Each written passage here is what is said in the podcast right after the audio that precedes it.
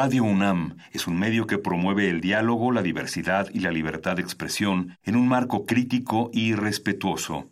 Los comentarios expresados a lo largo de su programación reflejan la opinión de quien los emite, mas no de la radiodifusora.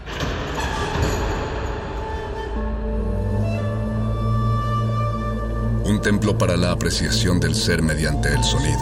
mediante el sonido para nosotros. El sol sale durante la noche. Nuestros gritos llevan la mesura del silencio. Y el descontento está lleno de baile y risas. A todo, incluso a nosotros, nos resistimos. La universidad Ustedes y nosotros somos la Resistencia modulada.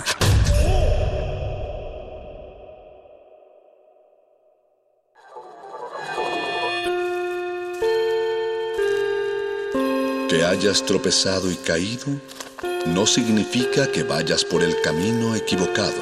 Becario cinta blanca. Significa que todavía no te la sabes. Todavía. Todavía. Todavía. Bécame mucho.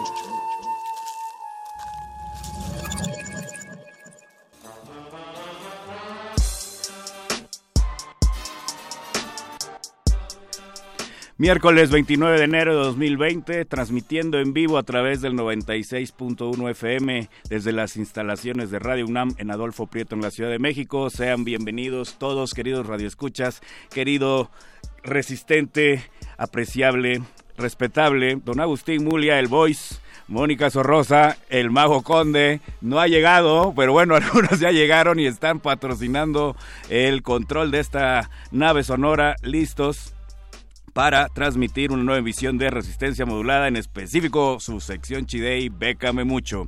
Les recordamos el teléfono en cabina 5523-5412, Twitter arroba R Modulada, Facebook Resistencia Modulada y nos vamos con la información porque la beca es de quien la trabaja.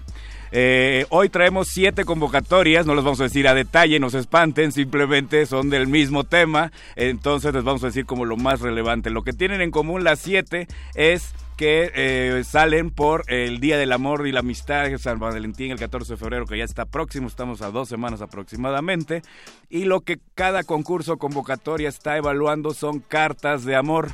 Algunos tienen un parámetro diferente en la edad mínima en la que pueden participar, algunos contemplen incluso hasta el papel con el cual se tiene que mandar de manera física, en otros casos se puede mandar de manera digital, ya detalles más, detalles menos, pero en todos los casos es una carta de amor lo que participa, la, la inscripción es gratuita y el premio es en euros, lo cual no está nada mal. Así que, querido Radio Escucha, si usted tiene ahí ese algo guardado que no le dijo a no sé quién, o ese, ese odio que lo quiere sacar de su corazón para que no se lo ennegrezca, o simplemente es un Grinch de San Valentín, este es su momento y igual se puede llevar un chelín. Así que las convocatorias son eh, la que cierra primero, vamos a decir, es el certamen concurso de cartas de Amor Villa de San Juan del Puerto. En este caso cierra el 7 de febrero y el premio único es de 150 euros. También está para el 7 de febrero el certamen literario Universo de Cartas de Amor y o Desamor y en este caso el premio es una estancia en la ciudad convocante que es en Europa. Puede ser tanto el hospedaje, restaurantes, pueden checarlo a detalle. Otra opción que también está evaluando Cartas de Amor en San Valentín es por parte de la Asociación Cultural Valentín Andrés. Esta cierra el 9 de febrero. Esta sí se tiene que presentar en papel, así que tendrían que mandarla por paquetería. La edad mínima es de 15 años para participar y también son 150 euros. Eh, concursos de cartas de amor y desamor del Ayuntamiento de Gines cierra el 10 de febrero. Es para mayores de 12 años. Pueden eh, mandarse hasta tres cartas en tres categorías diferentes que están divididas por las edades. También habrá un premio por categoría y son 150 euros. El certamen literario de cartas de amor Ayuntamiento San Vicente de Alcántara esta cierra el 17 de febrero. Se podrán enviar máximo dos cartas que no hayan sido premiadas ni enviadas a otros concursos y aquí hay más premios. Hay 150, 200, 300 y 500 euros. El certamen de cartas de amor Covíbar es el, te cierra el 21 de febrero, es para mayores de 18 años. En este hay un poco más de chelín, 150, 300, 450 euros. Y por último, es la que cierra el próximo 29 de febrero, que es el concurso de cartas de amor Biblioteca Pública de Palma y se otorgarán tres premios que están por anunciar, pero la edad mínima es de 14 años. Les recordamos que si no tenían lápiz y papel a la mano, al final les recordamos dónde pueden checar estas siete convocatorias que lo que tienen en común son cartas de amor y entrada gratuita y se pueden llevar un chelín. Pero para aquellos que expresan su amor no en papel o con palabras, sino con canciones. Tenemos aquí en la cabina a Jerónimo Esteban Pavani, beneficiario de la convocatoria Programación de Artes Escénicas del Sistema de Teatros de la Ciudad de México 2019. Buenas noches, Jerónimo. ¿Qué tal, Charro? ¿Cómo estás? Muchas bien, gracias. bien, gracias por estar aquí. Platícanos rápidamente cómo te enteras de esta convocatoria. Eh, ¿Se te hizo difícil participar o no? Ya, la verdad que fue porque estoy cursando en el taller de composición de SACM y tengo una materia que es gestión de emprendimiento artístico. Y ahí nos informan de todas las becas y había que hacer una tarea y entregar, o sea, meterse en alguna y yo lo hice por hacer la tarea. Y de pronto no lo pensé pero quedé en la agenda de teatros 2020 y bueno, la verdad que, o sea, sí en ese sentido fue fácil quedar pero sí fue toda una chamba después conseguir un montón de papeles para, siendo de afuera también de Argentina y un montón de cosas para todo lo que te pedían, ¿no? Pedían muchas cosas. Ok, eh, entonces como el primer acercamiento de tanta documentación se te hizo complicado, pero una vez que ya lo tenías no hubo como mayor complicación, ¿o No, no, yo creo que no. Ok, mencionas que vienes de Argentina, ¿qué haces por estas tierras? Bueno, salí justamente, salí de Argentina porque gané un fomento del INAMU de Argentina eh, por mi disco que, bueno, recibió ese premio. Yo pedí un proyecto para salir de gira a presentarlo por los países de Sudamérica y me lo gané también, entonces me dieron una cantidad de dinero para llegar hasta, supuestamente, hasta Ecuador, hasta Colombia. Con la plata que me dieron llegué hasta Ecuador, seguí por mis propios recursos hasta Colombia. Y cuando terminó la gira no sabía qué hacer, si volverme o no, y sentí una corazonada y me saqué un pasaje a México un día que estaba medio ebrio. Y me enteré el otro día tempranito y me llegó la notificación y a México, no tenía nada para acá. Y me vine directo y al principio fue un poco hostil la ciudad, pero después se fue abriendo, un amigo me recomendó ahí al taller y ahí se fue abriendo toda la, cuestión. Ok, y bueno, entonces, ¿qué ganas en este concurso de programación de artes escénicas del sistema de teatros específicamente? Eh, bueno, lo que ganas es una temporada de mostrar tu obra, en este caso mi disco, de cuatro funciones, son cuatro jueves, la primera es mañana, 30 de enero, después del próximo jueves 6 de febrero, 13 de febrero y 20 de febrero. Ok, ¿dónde es? En el Teatro Benito Juárez, Metro Reforma. ¿La dirección? Dirección exacta no la sé, pero bueno, hay Metro Reforma, Teatro Benito Juárez, enfrente al Monumento de la Madre. Ok, tenemos un par de cortesías. Eh, a los primeros que llamen, a los dos primeros que llamen y digan la beca es de quien la trabaja, podrán ganarse una cortesía para mañana, para el show que se llama... Inti. ¿Y es tu nuevo disco? Sí, no, es un disco que tiene tres, es mi último disco, pero ya tiene unos tres años que lo vengo presentando. Va a ser justamente las presentaciones de cierre. Yo con esto me despido de Inti ya. Ok, entonces aprovechenlo, chequen esta, esta propuesta que incluso ha llegado al país por dos convocatorias diferentes como pudieron escuchar. Los voy a dejar con una canción en vivo, pero antes despido para dar pie eh, a las siguientes secciones. Les recuerdo que para estas convocatorias y otras pueden checarlas en arroba R modulada en Twitter, Facebook Resistencia Modulada, en Facebook de Lecha Re. A continuación se quedan con Muerde Lenguas, Manifiesto y Play listo y los dejo con un tema de Jerónimo Pavani que se llama... Carnavalito de Brujo. Carnavalito de Brujo, recuerden los dos primeros que llamen y digan la beca es de quien la trabaja, se llevan una cortesía. La beca es de quien la trabaja.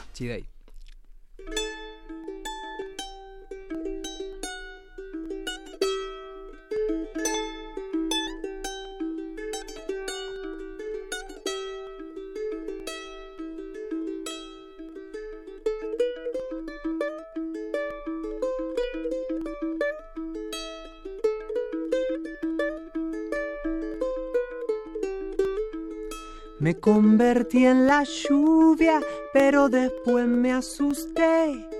No es fácil ser tantas, tantas gotitas a la vez.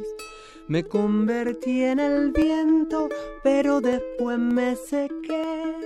No es fácil arrastrar tantas hojitas en la piel. Me convertí en un árbol y después me eché a correr. No es fácil estar quieto, echar raíces en los pies.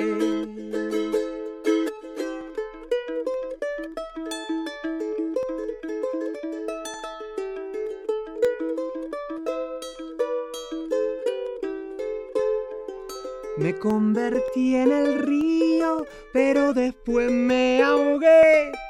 Me convertí en el fuego, pero después me quemé.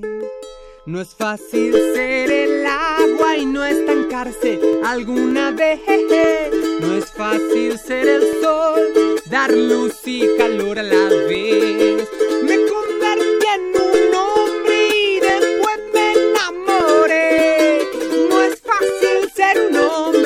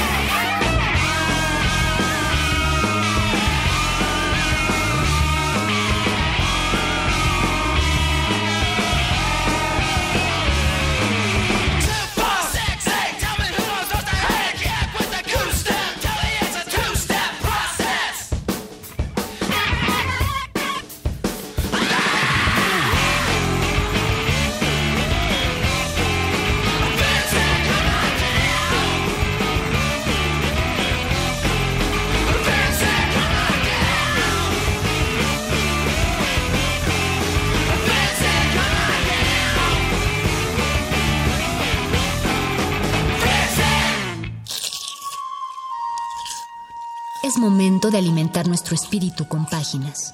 Las letras son la botana del alma.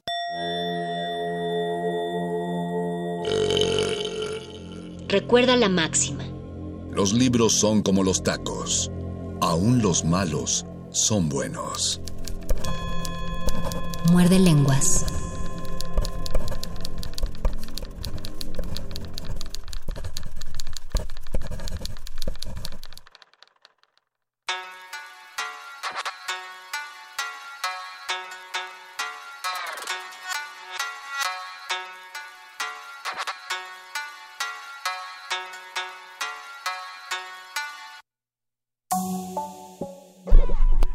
Ocho de la noche con 20 minutos. Saludamos al charro que nos dejó esta cabina afortunadamente calentita porque hace un frío tremendo allá afuera. Muchas gracias, Charré.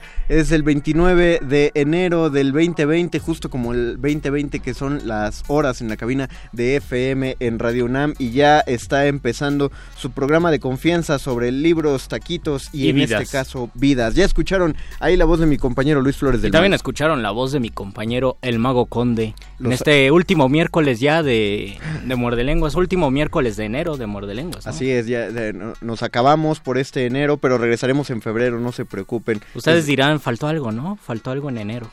Faltó algo en enero. ¿Hizo Faltó- falta algo? ¿Qué?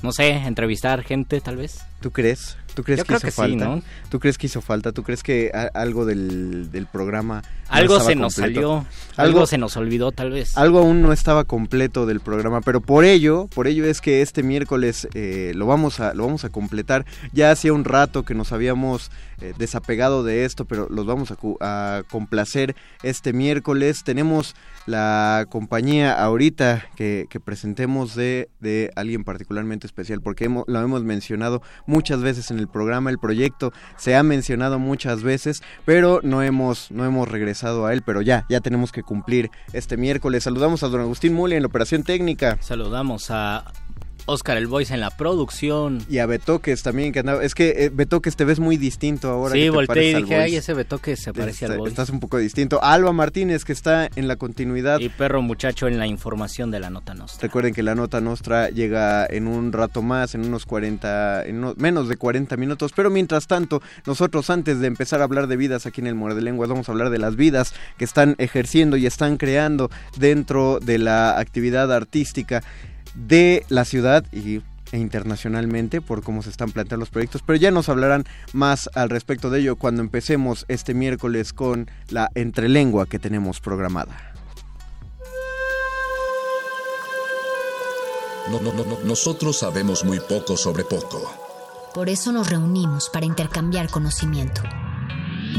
porque entre todos, todos sabemos. La entrelengua. Muerde lenguas. Muerde lenguas.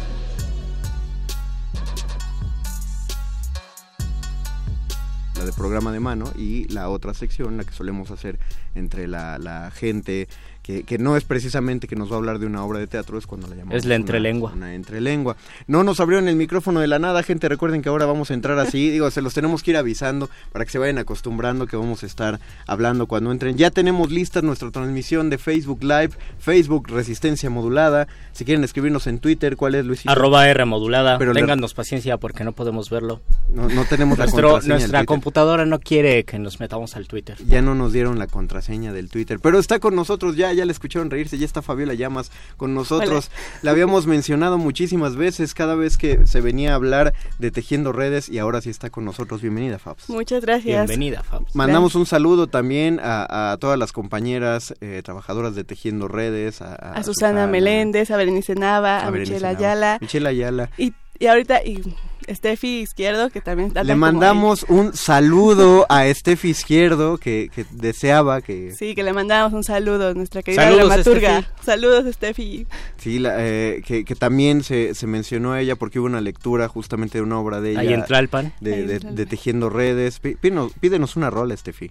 Digo, no, no sé si la podamos poner. voy a Pero poner- de que la vamos a poner un día en Muerde Lenguas, eso sí va a pasar. Eso este. sí va a pasar, entonces escríbenos acá. Fabs, bienvenida al Muchas programa, gracias. a la ciudad, de Gracias, de. Argentina. ¿Qué tal, qué tal por allá? Muy bien, la verdad, de, bueno, de trabajo más o menos porque fui a hacer una maestría, pero muy, muy bien, la verdad, este, aprendí mucho, eh, la sociedad es bien padre, eh, el feminismo está a todo lo que da, y hay como muchos cambios y ahí están, ¿no? Digo, están muy al sur, pero por eso es como bien difícil comunicarse, pero bien, o sea, como lo recomiendo totalmente. Traen una flamita que va subiendo, ¿no? Por el resto de... De América. Latina, Qué sí. chido. A ver. Cuentan, eh, a ver, nada más un- antes de hablar de Tejiendo Redes, ¿qué tal el panorama teatral en Argentina? Porque siempre se habla que es de los mejores. La envidia latinoamericana y tal vez mundial. Así, Sí. la gente va al teatro, la gente disfruta el teatro. O sea, pasa que estás un viernes ahí en casa diciendo, ¿qué hacemos hoy? Vamos al teatro y después vamos por cervezas y después vamos a- al boliche que es el antro, ¿no? Ajá. Entonces es un plan, realmente la gente va al teatro. Así, a mí me decían, no, es que ahora está en crisis, no sé qué, y las salas estaban a- así, más de la mitad de su capacidad. Guau. Y yo decía, bueno, crisis. ¿Tu maestría fue de teatro relacionada con el teatro? De teatro y cine latinoamericano. Pero en general la gente va al teatro, aunque La no se sí. relacionen con el teatro. Sí, no, la, la gente va al teatro. Se explica mucho por sus movimientos sociales y por el 2000 su crisis. La gente empezó a dej- a dejar de tener dinero para, para ir al, al cine. Wow. Eh, entonces la gente de teatro organizaba espectáculos y empezaron a crear centros. Y no te miento, cada dos cuadras hay un centro cultural. Wow. Entonces hay mucha movida teatral de tanto institucional también este como under entonces está Independiente. independiente sí Eh, y lo que está haciendo ahorita las compañías como muy grandes los teatros muy formales y comerciales están absorbiendo espectáculos del, del teatro under Ah, y de wow. independiente para llevarlo a- allá y lo que hacen luego es abrirlas a la gorra entonces o sea, le, le interesa a la gente que vaya al teatro y Lle- sí Llevan, llevan décadas formando a su público, su público teatral. sí y Nosotros debemos... hacerlo iba a decir, debemos llevar como un, un par de años. Digo, le- los estudios teatrales van desde mediados de, de lo- la década de los 50, Sí. pero no, no se ha formado un público teatral mexicano como tal. nos falta el público teatral. También tenemos una cosa bien compleja, que la ciudad es muy grande, la Mm, Ciudad de claro. México es muy grande y también el transporte es un caos, entonces Claro, si vives en Ecatepec, ir a Coyoacán a las 9 de la noche es imposible. es imposible. Y, y también lo que pasa mucho, que la ciudad eh, de Buenos Aires tiene mucha vida nocturna y la Ciudad de México no tenemos tanta vida nocturna porque todo nos queda lejos. Y, y, por ejemplo, los teatros están tan sectarizados y tan en ciertos lugares que no te dan ganas de, eh, no es un plan no de salida no dices bueno después nos vamos por, un- por a, a cenar y la sobremesa es hablar de teatro no aquí sales del teatro y sales del centro cultural del bosque y no hay nada Sales a alrededor. las 10 de la noche y apenas vas a llegar a las 11, ¿no? Exacto, a casa, Ah, así, me- vámonos a Polanco, no. ¿verdad? me cierran el metro, Me cierran el metro. Y sí, Y la el- gente el- que vive lejos. El transporte público allá también está pensado para, para asistir a los teatros en la tarde Sí, noche. sí, la calle principal que es Corrientes eh, circula por ahí, es casi el centro, ¿no? Entonces circula por ahí muchísimo el transporte público. También las rutas de buses son muy buenas, los camiones son muy buenos. Eh, el, el subte, la verdad, no es tan bueno. El metro no está no es tan bueno. Se cierra como a las 10. No, Eh, eh. pero te conecta, el- los buses te conectan con todo. Entonces ahí, la verdad, lo, lo más, no dejan como dos cuadras sin, sin bus, no sin parada de bus. Entonces eso te conecta y te, te aliviana muchísimo. Cosa que deberíamos hacer en la Ciudad de México. Y aquí, y aquí la Secretaría de Cultura sigue sin pagar funciones. Sí, Secretaría de Cultura, vamos a seguir diciéndolo cada programa. Sí, por favor. Que no nos oigas, pero te- al- alguien arrobe a alguien de la Secretaría de Cultura para que continúe el hashtag no vivimos del aplauso. Por más que digan que ya en tal fecha ya se va a liquidar, llevan así varios meses. Sí. Casi un año, gente, eh, gente esperando, así que vamos a recordar. Ahora sí, Fabiola, cuéntanos acerca de qué, qué le depara Tejiendo Redes. ¿Qué el depara 2020. El tercer ciclo, que este año está pensado para hacerse con España, Ah, va, va a ser dramaturgas españolas con eh, directoras mexicanas. Wow. Este año va preparado para allá. y Redactiva, seguimos con Redactiva. Estamos ahí preparando para que sea en una sede especial y puedan llegar ahí conectándose y, Y- tenga como más más esta cosa, perdón, Ajá. más esta cosa como dinámica y, y de de preparación, ¿no? Como de, de hablarlo teóricamente, pero también decir, bueno, vamos a jugar ahora a la práctica también. Ok, ¿y tienen planeadas invitadas internacionales para Red Activa? o? Todavía no las tenemos, pero no sabemos. Y, y en Muy pronto. Tejiendo Redes, lo de dramaturgas y directoras, ¿en qué fase están? ¿Ya seleccionaron a las dramaturgas, a las La directoras? convocatoria va a salir en marzo. Ah, muy bien. Atentos, atentas más bien. Para en marzo eh, está planeada que salga y ya de ahí este, seleccionar los textos. Bueno, las juradas lo harán y nosotras estaremos también leyéndolas Claro. y ya a partir de, de, ese, de esa curaduría pasar... Se seleccionan unas eh, 10. No, van a ser tres. Tres. Sí, es que... No, no tan- tan, Sí, es- este- es- en unos cinco años pregúntanos cuántas. Ok, ok. 50. Diez. ah. Eh, bueno, está bien, 50. No, de- de- esperemos que se su- vaya sumando más gente. Sí, no sabemos sí. qué va a pasar. ¿qué Bueno, se van a seleccionar tres directoras y tres dramaturgas. Ajá, y la, dire- la de dirección, la convocatoria mm, em, saldrá en abril, mayo, ¿sigue mayo? abril, mayo, Ah, sí. mayo, sí. ¿Por qué tuve que hacer esto con los dedos? No lo sé. Sí, sí, sigue. Sigue, Sí, sigue, hay, conocimientos que no tenemos tan aprendidos como creemos. Dice Diego Colorado, manda saludos. E Itzel Enciso dice: Saludos, Roja, Itzel. Te roja. estoy escuchando, Fabs. Llamas. Quiero también mi saludo. Itzel quiere su saludo. Un saludo para Roja y Chalenciso, y que la quiero ver. Ay. Recordarán que Itzel Enciso estuvo en uno de los ultimitos programas de- que tuvimos en diciembre el año pasado antes de En un proyecto vacaciones. bien interesante En un y bien emotivo sobre cambiar las historias y reescribir las historias. Yo estoy con ella en ese proyecto. En Ah. eh, la máquina de los finales perdidos. Sí, lo, lo hicimos juntas. Ah, es verdad, es verdad. Y ya, tiene años la máquina de los finales. Sí, realmente fue como una curación para curarnos. Wow, Así. hermoso. Aprovechando Hermoso. que estás ahí en la red, Itzel Enciso, cuéntanos cómo les fue con la colecta que estaban haciendo, con el proyecto que traían. Digo, fue fue este muy poco tiempo para poder hablar de la totalidad de lo que tenías planeado, pero bueno, todavía hay más espacio. Entonces, por si quieres darte otra vuelta. Pero mientras dinos aquí en línea que cómo te fue con eso. Eh, y, y Fabs, ¿qué tal cerraron el 2019? Uy, con todo. Tuvimos um, lecturas alternas en la, en la capilla, en los mismos textos, los se fueron a la capilla. eh, y cerramos así, como nació esta unión entre por parte de las directoras, diciendo, bueno, vamos a hacer esto, vamos a remontar los textos para que se vieran, ¿no? Porque las lecturas que fueron fueron en, en días separados. Entonces no se habían visto el trabajo de todas. Entonces se abrió, se abrió este nueva, como este nuevo ciclo eh, y se pudieron ver.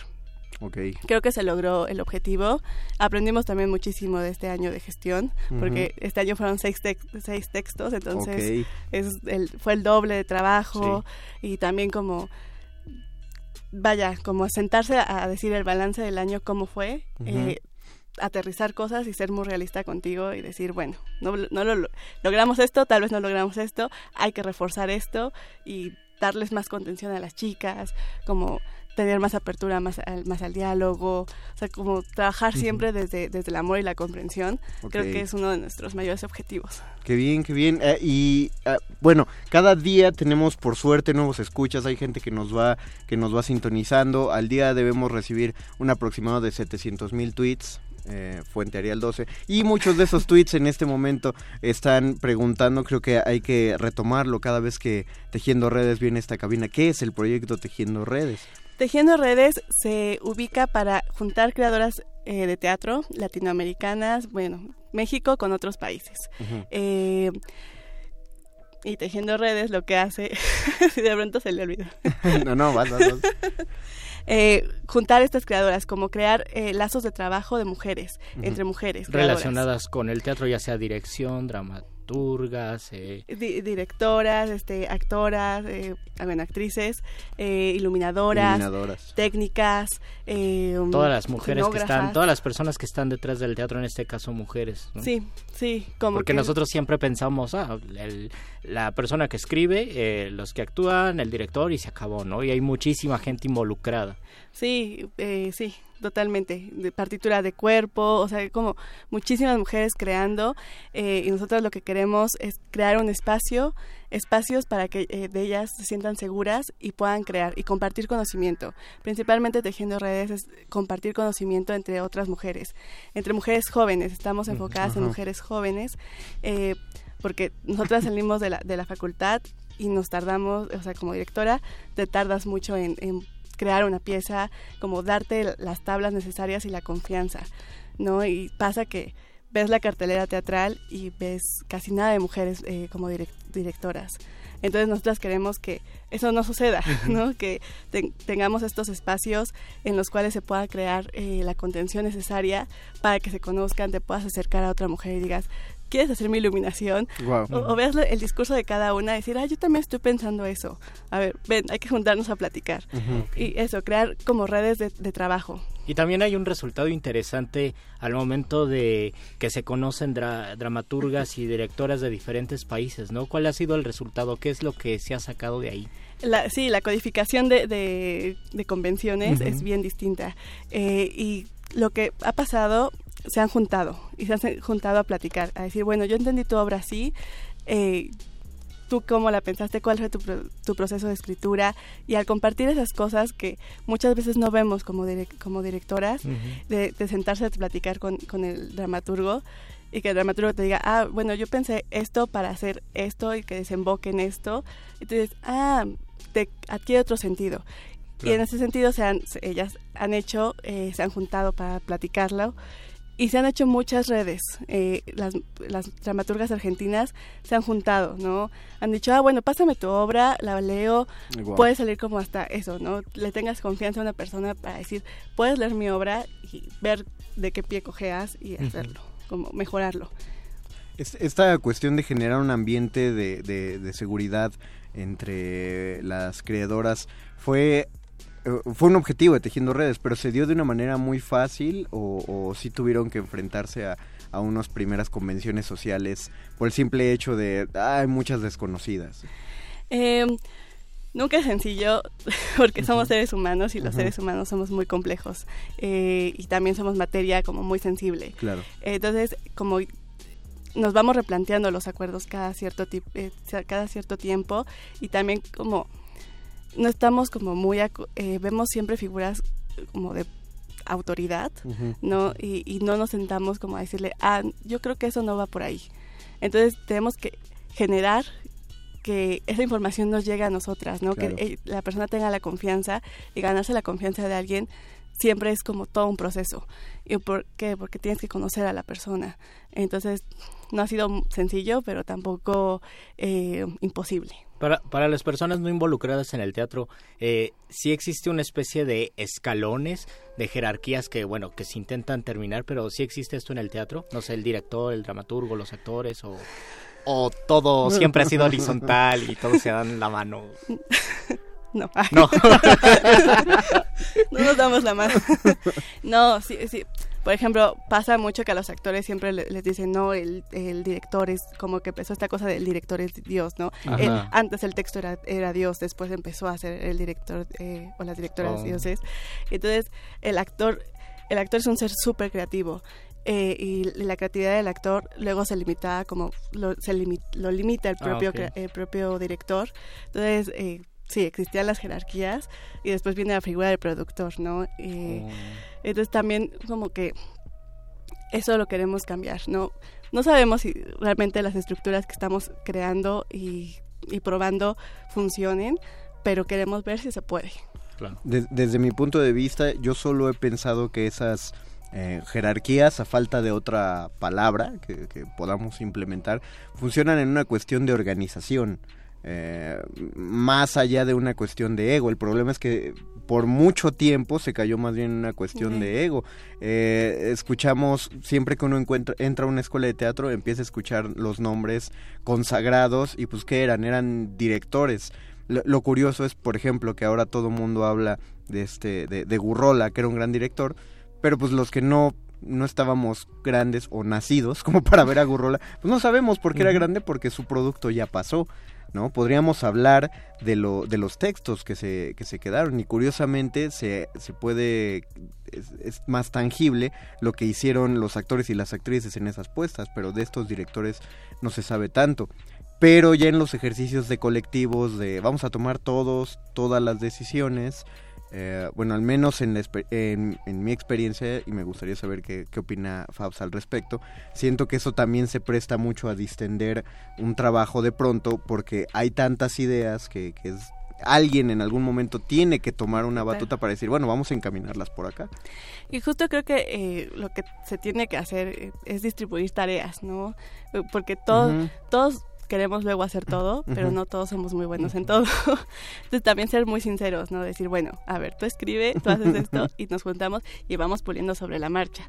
No sé, como emprender procesos creativos colectivos tiene su complejidad muy grande por Claro. eso, porque no existe una, una, una estructura que pensamos que el no tener estructura es, es como lo mejor, pero no, realmente son estructuras de trabajo, pero que vas haciendo con esas personas. Sí, una, una- que, que tengas una noción de que estás cumpliendo una función en tu equipo, no que estás gobernando al equipo. Sí, y, y que no estás en la nada, ¿no? Que, Claro. no, que no hay ni pies ni cabeza, que necesitas como agarrarte de algo. Tenemos un par de comentarios. Facebook Resistencia Modulada dice en nuestro Facebook Live. Itzel Enciso dice, sí, Fabs es coautora de La Máquina de los Finales Perdidos. Ese día sí lo dije, nunca olvido la querida Fabs, no, no para nada.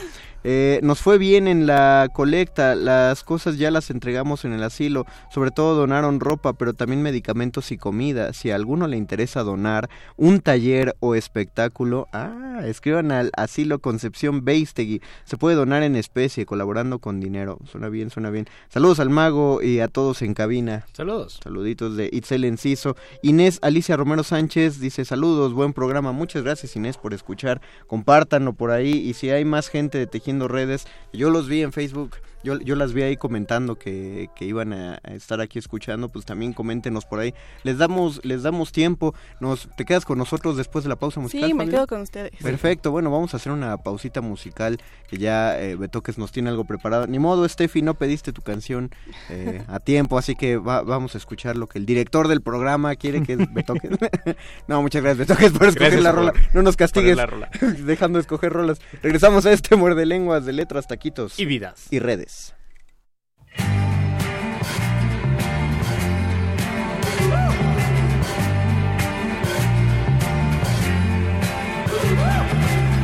Vous avez lu l'histoire de Jesse James?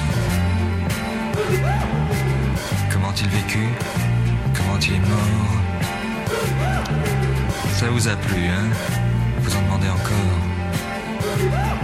Eh bien, écoutez l'histoire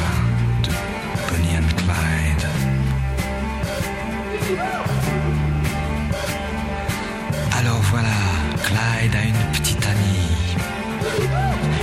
Elle est belle et son prénom c'est Bonnie, À eux deux, ils forment le gang Barrow. Leur nom Bonnie Parker, est Clyde Barrow. Bonnie and Clyde.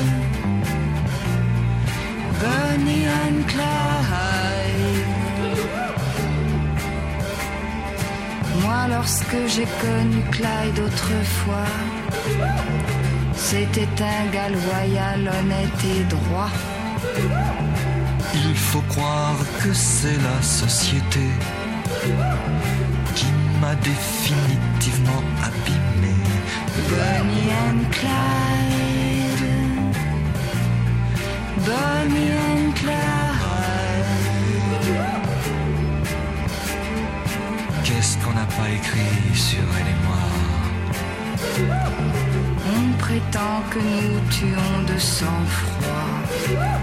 C'est pas drôle, mais on est bien obligé. De faire taire celui qui se met à gueuler. Bonnie and Clyde. Bonnie and Clyde.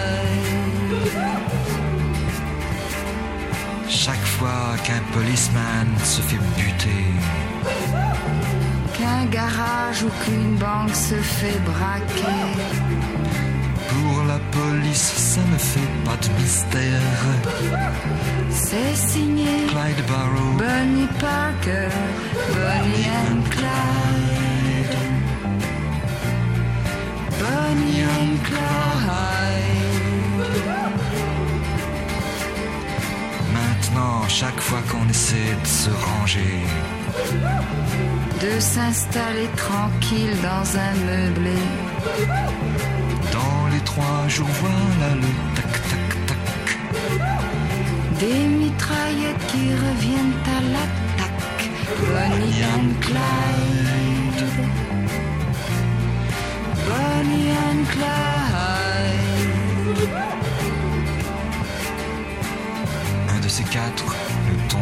Ensemble. Moi je m'en fous, c'est pour Bonnie que je tremble. Quelle importance qu'il me fasse la peau. Moi, Bonnie, je tremble pour Clyde Barrow. Bonnie and Clyde. Bonnie and Clyde. Façon, il ne pouvait plus s'en sortir. La seule solution, c'était mourir. Mais plus d'un les a suivis en enfer. Quand sont morts Barrow et Bonnie Parker, Bonnie and Clyde. Bonnie and Clyde.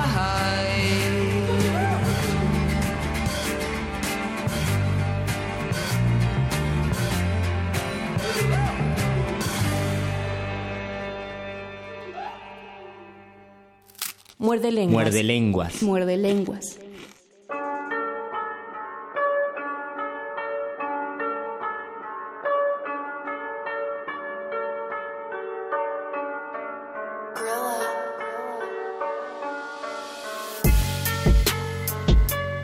Él, él dijo, claro que la, la sé hacer y que sí consiguió la harina aquí Acá en... se consigue la harina. Sí, o sea, sí, vi. sí, sí, Y además ya- hace como dos años se decía mucho, ahorita creo que ya no, pero se hablaba mucho de que esa harina se conseguía en México, pero ya no se conseguía en Venezuela. Hubo un momento en que en los supermercados ya no estaba, o por lo menos así te lo vendían en, así en canales de YouTube, donde te decían es que no hay en Venezuela arena de arepa y harina de arepa. Y en México sí, pero últimamente sí he visto que ya en los supermercados hay, que sería muy raro. Incluso Lalo Luis, nuestro productor, nos dijo eso, que en Venezuela ya no había harina de arepa. Changos. Hagamos arepa. Estamos Hagamos hablando de arepas. las arepas porque eso es muerde lenguas, letras, taquitos y arepas. Y arepas. O letras, y redes, arepas y vida y, y- y tamales que vienen el domingo y uno que no ha comido.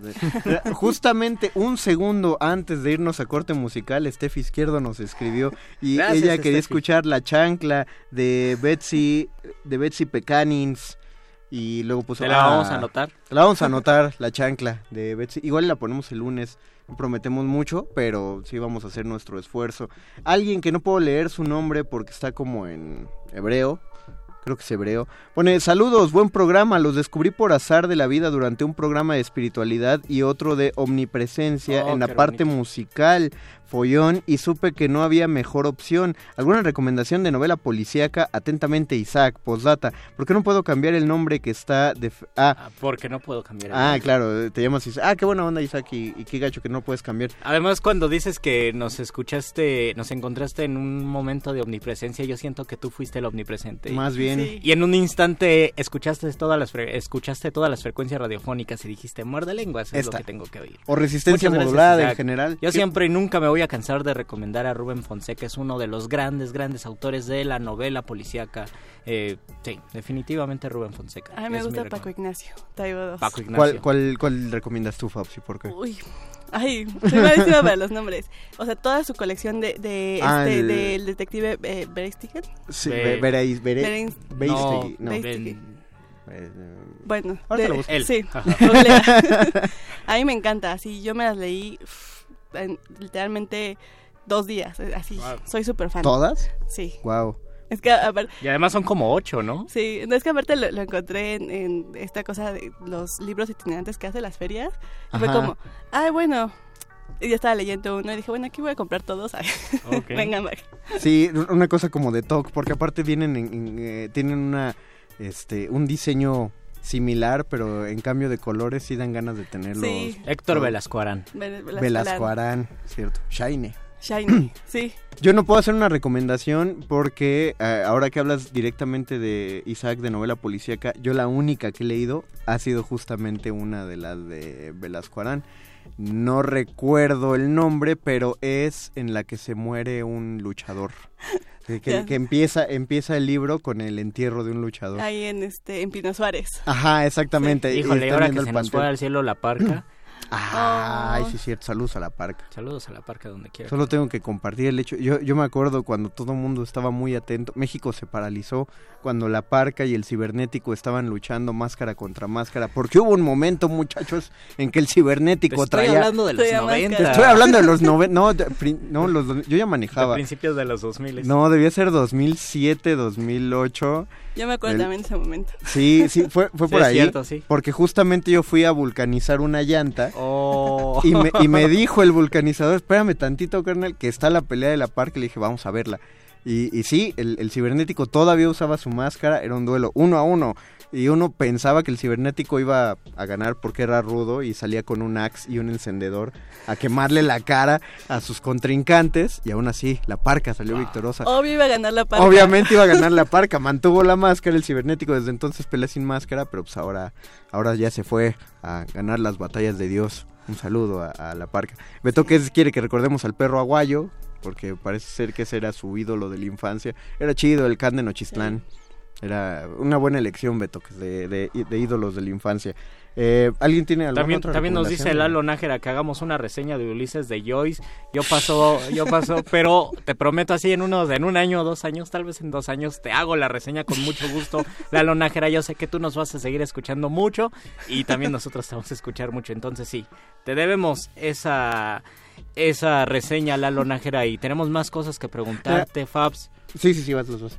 Bueno, primero, primero del tema, ah, eh, afuera del aire hablábamos de algo que va a pasar el 14 de febrero, además Ah, sí. del amor y la Además del amistad. amor y la amistad. Ese día, bueno, está el FITU de la UNAM, que es el Festival Internacional de Teatro Universitario, y vamos a estar con lecturas colectivas y desmontajes de Tejiendo Redes. A las 12 tenemos la primera mesa, después a las 4 y la tercera mesa es a las 8. No es cierto, 18 horas. seis. Ok. Seis. A las 12, a las 4 y a, Y las 6. Para que vayan y después se pueden quedar a ver este las obras de teatro del FITU. Está, es el Centro Cultural Universitario, ahí justo donde convergen el Teatro Juan Ruiz de Alarcón, el Foro Sor Juana, eh, la, La Sala Nezahualcóyotl, la librería, Y un El poquito cerca del, del MUAC también. un poquitito. Sí, hay un- unos Sí. se ve Y desde del ahí. cine, sí. Las- unas escaleras y ya estás en el MUAC. Si, si quieren empezar eh, a plantear cuál va a ser su, su plan Su para viernes de 14 de febrero y quieren impresionar a sus significant O others, si ustedes son sus propias novias, también dense el gusto, llévense a, a la sala, perdón, al Centro Cultural. Universitario. Sí, Para- pueden ir al campo, el, el escultórico, pasear un rato y después irse a las mesas. Exactamente. Y después de que, vi- de que ven, si, va, si van a la función, a la lectura de las 12, de- a la mesa que va a estar a las 12, alcanzan a llegar al Voces en el Campus que vamos a tener de, de- desde las islas de CEU. Entonces ya todo, un- todo un día con Todo un plan en. CEU. Todo un plan en CEU y luego ya 14 de después febrero. se van a, al Edén. Se van al Edén a echar pasión. ¿Todavía se puede echar pasión en el Edén? Sí. Pero sí, Claro, lo que pasa es que según ¿no? yo habían... Por eso se llama el Edén. No, por eso se llamaba, pero según yo... Si no le eh, pondrían piedritas, ¿no? Para que no te Exacto, que no le pusieron le pusieron las pokebolas Ah, sí. Pero que eran no, pero luces son a nivel de piso y Pero también están súper... no cuéntanos cuéntanos No, no. dale tips a la audiencia es lo que Yo quieren digo escuchar que vayan a tener un día de romance en CEU. Muy bien. Prueben el Edén, prueben este el espacio escultórico y vayan a las mesas de tejiendo redes. y rematan con una cena de taquitos de canasta de CEU. Ya, Sí, plan, ya, ya. garantizado. De papitas Vean, les, a la francesa les de un plan de menos de 50 pesos. Sí. Oye, eso es ver- es verdad. No sé ya cuánto están los tacos. Dice Tomkins Pavo, saludos hermanitos, Saludos. saludos, hasta, hasta Canadá. Efraín Nava, buena noche. Deben hacer que su programa dure más de una hora, por favor. Ah, muchas gracias. Nos gustaría, Efraín, pero pues hay que darle chance a, todos, los, a todos los creativos. A cultivo de ejercicios. Mira, a cultivo de ejercicios sí le quitamos el espacio. A manifiesto, no. Eh, Alfredo Ramírez Membrillo, saludos. Soy coordinador de la licenciatura en Lengua y Literatura Hispánicas del Centro Universitario Ua- UAUEM Ameca Meca. Wow. Invité a un grupo de estudiantes a ver el programa en vivo. Varios de ellos lo están viendo ahora. Ah, Al parecer. gracias. Ah, muchas gracias, Alfredo. Ramírez. Saludos. Muchas gracias y qué bueno que mencionas el... ¿Cómo, cómo dijiste Guagüem de Amecameca? Porque yo hace como unos dos años eh, descubrí por internet que había una... que estaba la carrera de letras en Amecameca y algo que me dio muchísimo gusto porque muy cerca de allí nació nuestra querida Sor Juana Inés de la Cruz que ya habíamos mencionado el lunes pasado. Entonces yo creo que estudiar en Amecameca además de ver el volcán maravilloso del Iztaccíhuatl es estar muy cerca de la cuna de Sor Juana. Para, para no hacer que te coma el tiempo, Fabs, eh, te iba a hacer una pregunta, pero antes, ¿hay, hay algo más que nos quieras anunciar de Tejiendo Redes? No, Además de las redes sociales. Además de la- las redes Sí, sociales. Las redes sociales Tejiendo Redes eh, en Facebook, en Instagram, y ahí nos pueden encontrar, localizar, y ahí estamos. Tejiendo Redes. Escríbanos. Para que se enteren de las actividades de Tejiendo Redes y de Red Activa, para que le, le entren o inviten a quien puede entrar. Exacto, aparte las actividades son de entrada libre, entonces pueden ir. Si tienen alguna inquietud teatral o quieren, no sé. Además luego conocer organizan tecitos ahí por Tlalpan y eso es muy interesante Sí, sí, también. sí. Buenas actividades. Y en el, en, el, en el programa llevábamos el tema de vidas. ¿Hay alguna vida particular de, de un escritor, escritora que te, que te llame la atención y que quieras compartir? Ay, la vida de Jack London es Oh. bien interesante. ¿Por qué? ¿Por qué? Cuéntanos. Porque, bueno, creo que él tenía muy claro que era talentoso, entonces también escribía, escribía para ganar dinero porque se Ujú. daba la buena vida. Entonces creo que eso, ¿no? Descubrir cuál es tu talento, explotarlo y vivir. Está muy curioso eso de, de descubrir que mediante la creatividad podrías vivir, ¿no? Vivir- Exacto. Él dijo, voy a escribir cuentos porque se me dan muy bien. Y la verdad es que sí. La, el, el- a finales de del año pasado yo me enteré que Ita Hoffman hacía algo similar, pero él estaba tan metido en su alcoholismo que parece ser que había textos que él ya directamente le pagaban con botellas porque ya, ya sabían en qué se lo iba a gastar. Ya para qué sabían exacto ya para ¿no? qué hacer todo el trámite. Ya sabían dónde encontrarlo entonces iban a las cantinas y, y él ahí estaba perdido de borracho. Pero que era igual alguien que que parece que sabía también lo que hacía, que le pedían en ese momento un texto, lo acababa, lo entregaba, le daban su trago y, Y, así seguía. Sobre todo ahora que se piensa mucho de, de la distancia entre escritores canónicos o escritores que, eh, no, no canónicos, escritores comerciales tal vez que escriben como productos mercadológicos y escritores que siempre están por debajo, ¿no? Y creo que se puede ser de los dos escritores o no se tiene que estar peleado. Sí, totalmente. Puedes vivir del arte. Bueno, yo creo esa, tengo Sí. esa convicción, espero. No, sí. no, no, y lo, y lo están haciendo bien, digo, finalmente esa es una de las, de las ideas de, de Tejiendo Redes, ¿no? Sí.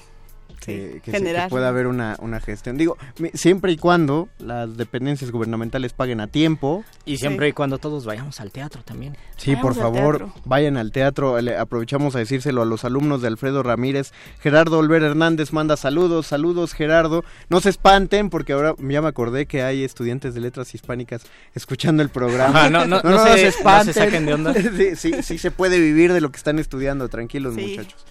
hay muchas trabas. Todos, se todos salimos de filosofía, ¿verdad? Sí. Entonces, no nos hemos muerto. Bueno, de la Facultad de de la Filosofía y Facultad de Letras. Filosofía y Letras no nos hemos muerto de hambre. Y también esta idea de estudiar, no sé, derecho, medicina para poder progresar. Y si estudias humanidades, la vas a pasar muy mal, francamente es falso, ¿no? Porque hay muchísima posibilidad. Sí, aparte recordar que todas las carreras siempre están saturadas y que el problema no es que no haya trabajo, sino que tenemos que generarlo y también trabajar, o sea, como darnos ese ese proyecto de vida, ¿no? Decir, bueno, Claro. este es mi objetivo, voy a hacerlo. Y también como, como nos hablas de tejiendo redes, cambiar nuestra perspectiva, nuestra perspectiva y nuestra visión de los trabajos, de esta cuestión vertical, más bien hay que horizontalizar siempre, ¿no? Sí. Digo, esto, esto es eh, particularmente fuerte cuando estamos hablando de, de- de teatro, porque hay mucha gente involucrada, pero supongo que hay cosas que también se pueden hacer desde, desde letras hispánicas, desde, Desde cualquier... letras hispánicas, desde la cualquier. traducción. Sí. ¿no? Sí. Yo creo que cada licenciatura y carrera y oficio tiene su propia creatividad. Entonces, como no te vas a aburrir nunca de, de algo que te gusta hacer porque vas encontrándole modos. Siempre y cuando sí vayas a lo que te gusta hacer. Exacto. Y hagan su tarea. Y no usen drogas. Y no usen- Coman frutas y verduras. Eh, Tomen agua. Tomen, tomen mucha agua, por cierto. Ya nos vamos nosotros a tomar agua porque los vamos a dejar con la nota nostra del perro muchacho y después viene la señora Berenjena a manifiesto. Gracias, don Agustín Muli en la operación Muchas técnica. gracias a Betoques y a Oscar el Voice en la producción. Gracias, Alba Martínez en la continuidad y muchas gracias, Fabiola Llamas, por Ay, haber muchas estado. gracias, a ustedes por la invitación. Ojalá nos volvamos a ver en esta cabina. en Siempre. Perfecto. Bueno, pues se despiden mientras tanto de estos micrófonos Fabiola Llamas. Luis Flores del Mal. y el Mago Conde. Hasta el lunes. Adiós.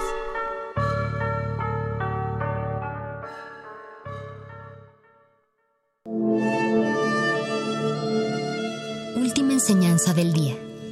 El dinero no compra la felicidad, Pero compra libros y tacos. y eso se le parece mucho. Medítalo.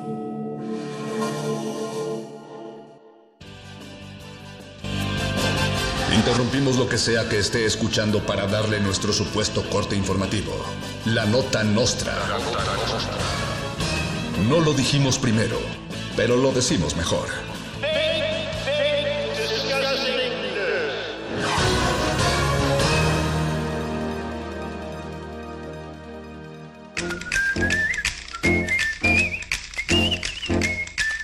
Bienvenidos a la Nota Nostra, el único noticiario infectado con coronavirus y sobreviviente.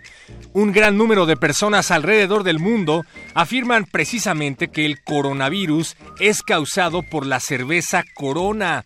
Es verdad, de acuerdo con los datos de Google Trends, que es en donde se reflejan las búsquedas de los usuarios alrededor del mundo, lo más buscado en esta plataforma a mediados de enero fue Corona Beer Virus, lo cual implica que la mayoría de las personas piensa que la enfermedad tiene alguna relación con la cerveza Corona. El equipo de expertos de la Nota Nostra se tomó 10 cajas de esta cerveza para asegurarse bien y hasta el momento no han desarrollado síntomas. Kobe Bryant se vuelve a morir luego de escuchar la canción que le hizo Bad Bunny. Tras el trágico fallecimiento del astro del básquetbol Kobe Bryant, el héroe musical del momento y quienes muchos creen que es la reencarnación de Michael Jackson, Bad Bunny, aprovechó la ocasión para hacerse más millonario haciéndole una cancioncita. Desde Ultratumba, Kobe dijo que es por este tipo de cosas que jamás volverá de su retiro y lo lamentamos mucho porque dicen que iba a ser Space Jam 2. Andrés Manuel López Obrador anunció que también rifará Morena. Así es, tras el rotundo éxito de la rifa del avión presidencial, el presidente anunció en conferencia matutina que el partido Movimiento Regeneración Nacional también será rifado. Entre los participantes para comprar su cachito se encuentra su amiguito Manuel Bartlett, Jacob Polanski o Polensky o como sea que se llame esa señora, y sus amiguitos de la mafia del poder. Al ganador también se le van a condonar los impuestos. Y en otras noticias, mexicanos firman petición para que la Tusa suene en cadena nacional en lugar del himno a la medianoche. El que inició esta petición es Luis Flores del Mal y tiene más información. La gente está desquiciada por la tusa, tusa esto, tusa el otro, qué molesto, tanto ruido para nada. Aunque a ti mucho te agrada y la cantas infinitas ocasiones y la gritas entre toda la gentuza, lo más bello de la tusa es cuando por fin la quitas.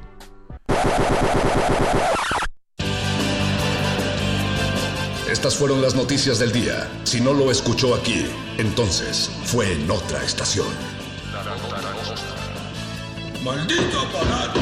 ¡Sé más gracioso!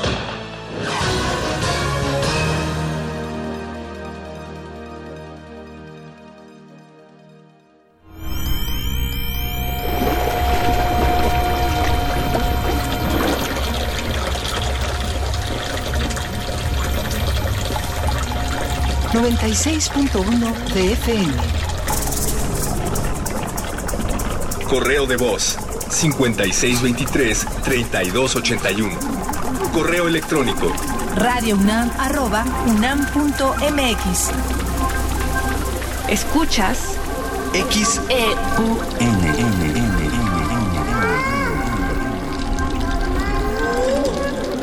Radio UNAM.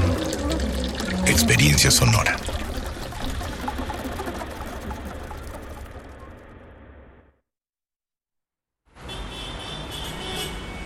Extra, extra, música nueva. En voz de sus creadores y sus intérpretes. Extra, extra. Testimonio de oídas. Música nueva En voz de sus creadores. en voz de sus intérpretes. Martes y jueves a la 1 a.m. o en su retransmisión los sábados y domingos también a la 1 a.m.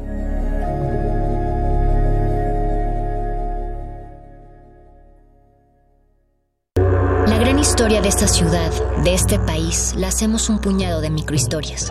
Un ecosistema de millones de organismos que se unen, a veces en un grito de justicia, otras al ritmo de los cuerpos coordinados. Somos complejos, diferentes e iguales a la vez, pero sobre todo sabemos que el respeto al oído ajeno es la paz. Manifiesto. Cada cuerpo es una revolución. Miércoles 21 horas. Por resistencia modulada. 96.1 de FM. Radio UNAM. Experiencia sonora. En la Secretaría de Marina te ofrecemos la oportunidad de prepararte en la Universidad Naval. Estudia una carrera de nivel licenciatura o técnico profesional en los establecimientos educativos navales ubicados a lo largo del país. En nuestros centros de educación podrás obtener una formación científica y tecnológica. Al inscribirte, recibirás más que educación integral de calidad, un proyecto de vida. Visita el sitio www.gov.mx diagonal Universidad Naval y conoce las opciones que tenemos para ti. Secretaría de Marina. Gobierno de México. No hay mejor sistema para que se desvanezcan los fantasmas que mirarles a los ojos. Patrick Modiano. Radio UNAM. Experiencia sonora. Escucha, escuchas. Resistencia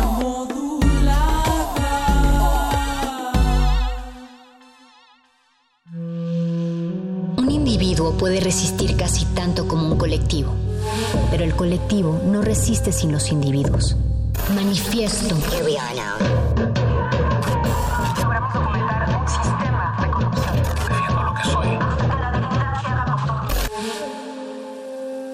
No hay sonidos distintos, solo separados.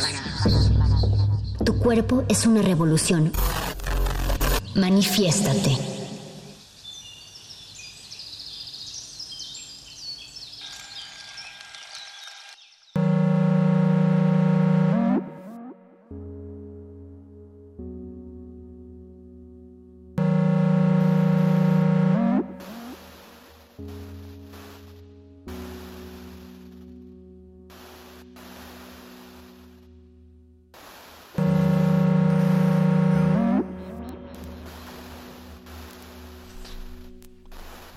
Soñarás, hijo mío, que naciste para ser el tronco y no una rama seca. Soñarás que entras a la universidad y hasta las flores aplauden tu cintura. Soñarás que acabaste la carrera y tu padre y yo, llenos de vanidad, convocamos a una fiesta para el nuevo abogado de la familia. Soñarás que tus hijos corren por toda la casa, que compraste con tu primer aguinaldo. Soñarás, y aquí pon mucha atención, Que te casaste con la más guapa de tus ocho novias y que se fueron de luna de miel a una isla donde la noche, en vez de estrellas, Está preñada de luciérnagas que nacen al instante en el que le miras. Soñarás con todos los zapatos que tiraste y que por ningún motivo volverás a usar. Porque tu nombre, como tú, hijo mío, no recicla ni el aire que respira.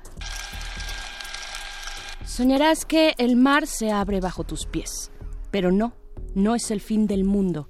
Son tus hijos y su primer reporte en la escuela, es tu esposa esperándote después de tantas horas de estar en reuniones, porque recuerda, no cualquier imbécil llega al cargo de primer ministro. Soñarás con todo esto, hijo mío, y no podrás morir hasta que el último de tus hijos esté casado. sentenció mi madre y yo, desde niño, sueño con un hombre. Poema Encargo. Autor Elvis Guerra. Poeta Mushe.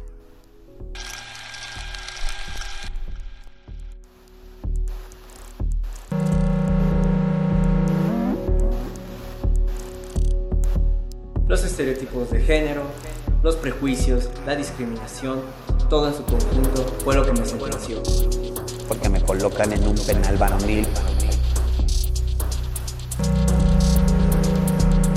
Porque me colocan en un penal varonil.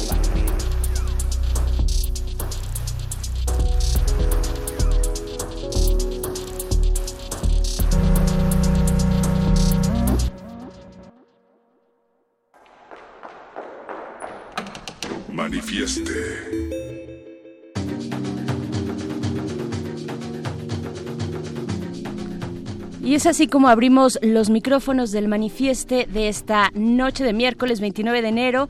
Acabamos de escuchar un poema de Elvis Guerra, quien es poeta Mushe. El título de ese poema es Encargo. Y pues bueno, en esta noche que estaremos precisamente conversando sobre eh, la comunidad LGBT particularmente aquella que eh, pues se encuentra o ha estado o estuvo en un centro penitenciario privada de libertad Así es que, bueno, también escuchábamos algunos testimonios de luchando contra la desigualdad en México y estamos en esta cabina. Perro muchacho, ¿cómo estás? Berenice Camacho, es un placer compartir micrófonos contigo y con Mónica Sorrosa. Bienvenidos, buenas noches. Gracias también a Oscar Sánchez, que está del otro lado del cristal, diciéndome que me acerque a este micrófono y por lo tanto a las orejas de todos ustedes. Gracias también, don Agustín Mulia y Alba Martínez, por estar vigilando que todo esto salga a la perfección como todos los miércoles. Así es, este manifiesto comienza pues con un poema muy denso porque es un tema también muy denso, veré perro. Estamos hablando de la privación de la libertad que además pues es una situación ya muy vulnerable, ¿no? De por sí. Y luego si estamos hablando de un sistema judicial corrupto, de un sistema judicial eh, inequitativo, ¿no? Con, con, la identidad de género, con personas LGBT, con los prejuicios. Eh, pues eh, va a venir bueno también. Además ya llegó nuestra invitada, hace rato ya estábamos platicando con ella y es una historia de vida bien fuerte, pero pues que hay que abrir los micrófonos para que sea escuchada también. Así es, vamos a estar conversando en un ratito con Lorena Hernández. Ella es una mujer trans y también es activista por los derechos de las personas LGBT en los centros penitenciarios. Y sí, tiene una parte, eh, por supuesto, de una propia experiencia, Moni Perro, eh, y también de esa experiencia que va acompañada no solo creo, de la tragedia o de lo muy adverso que puede ser estar en un espacio como ese, en una situación como esa, sino también del activismo. ¿no? Del activismo que cada vez creo tiene una mayor apertura, mayor visibilidad, pero no la suficiente. Todavía hay mucha desigualdad ah, hacia esta comunidad LGBT hacia sus condiciones muy específicas dentro de los centros penitenciarios, ¿no? Vamos a hablar de eso y de otras cosas, porque ya se está acabando enero y pues la cuesta no sé si también se está acabando. A mí la cuesta me, suele durar 12 meses, desafortunadamente. Ustedes cuéntenos cómo les está yendo con esa cuesta de enero. ¿Cómo les está yendo con esa beca? Ah. ¿O cómo les está yendo con esa beca? ¿Cómo les, llegó la beca? Si ustedes son eh, trabajadores de cultura en la Ciudad de México o en el país, pues seguramente tampoco la están pasando bien porque las cosas están bastante difíciles que desde el año pasado. Hay gente que no ha cobrado desde enero del año mm. pasado. Hay gente que ya se fue a manifestar al Palacio de Gobierno con la licenciada Claudia Sheinbaum y pues la ustedes doctora, la doctora, doctora, por favor, Y les dijeron que ya, que ya les van a resolver el asunto, pero pues parece que, todavía no hay nada claro. Cuéntenos en redes sociales cómo les está yendo a todos ustedes en arroba R modulada y Facebook Resistencia Modulada. Recuerden, estamos en manifiesto. ¿Manifiesto o manifiesta? Se escribe con X, se pronuncia como quieras, perro. Me hay una libertad. Pero, pero bueno. Hay una libertad de expresión. Pero yo me pregunto, eh, Bere Perro, si hay alguien de nuestra generación que sigue teniendo prestaciones laborales todavía. Creo que esa es un tema, ¿eh? Ese porcentaje se va reduciendo cada vez más y cada vez más y bueno, lo bueno es que nos tenemos a nosotros. Nos tenemos a nosotros y los tenemos a ustedes. También eh, para llegar hasta sus oídos, si así lo desean, si así nos permiten, pues bueno, vamos a estar pues hablando de esto, de cómo pinta este 2020 en un, o sea, en el mes de enero que ya parece, parece que fueron, en lugar de un mes fueron tres, ¿no? Está súper concentrado este mes de enero y creo que nos puede ir, nos puede ir dando pistas de cómo va a ir pintando este año. De entrada ya, eh, pues hablando de la cuesta de enero, pues ya todo se va a solucionar, amigos, porque ya hoy Donald Trump firmó el TEMEC. Ah, yo pensé que ibas a decir que porque ya compraste tu cachito para la rifa del avión presidencial. Además, además y todo en un mismo día, así es que esto es de lo que estaremos platicando eh, durante la siguiente hora. Y pues ya ahí están las redes sociales, ustedes pueden enviar sus comentarios. Díganos con qué empezar. Yo creo que cuando se trata de hablar de proyecciones del año 2020 para México, podríamos poner la 4T y agregar cualquier otro título, cualquier otro tema y va a salir, va a salir la cuestión. La 4T y la violencia, la 4T y la corrupción, la 4T y, el, 4T, cachito. Y el 4T. y el 4T. ¿Cuál corrupción? ¿De qué estás hablando? No, es que ya no hay corrupción. Sí, Pues, definitivamente La ausencia de eso corrupción terminó. y la 4T. Es cosa del pasado. La Tú vives 4T en el morena. pasado, Berenice. Sí, Bere, mejor eh, pasemos a temas más revolucionarios, ¿les parece, chicos? Vamos a escuchar a Linda Quebrada, que es una chica eh, actriz, cantante de Brasil, compositora también de funk y pop que es activista por los derechos civiles de la comunidad LGBT, además en un país que pues también está luchando por esa eh, manifestación de las identidades diversas. Así es que desde este manifiesto, un no saludo a Bolsonaro. Regresamos.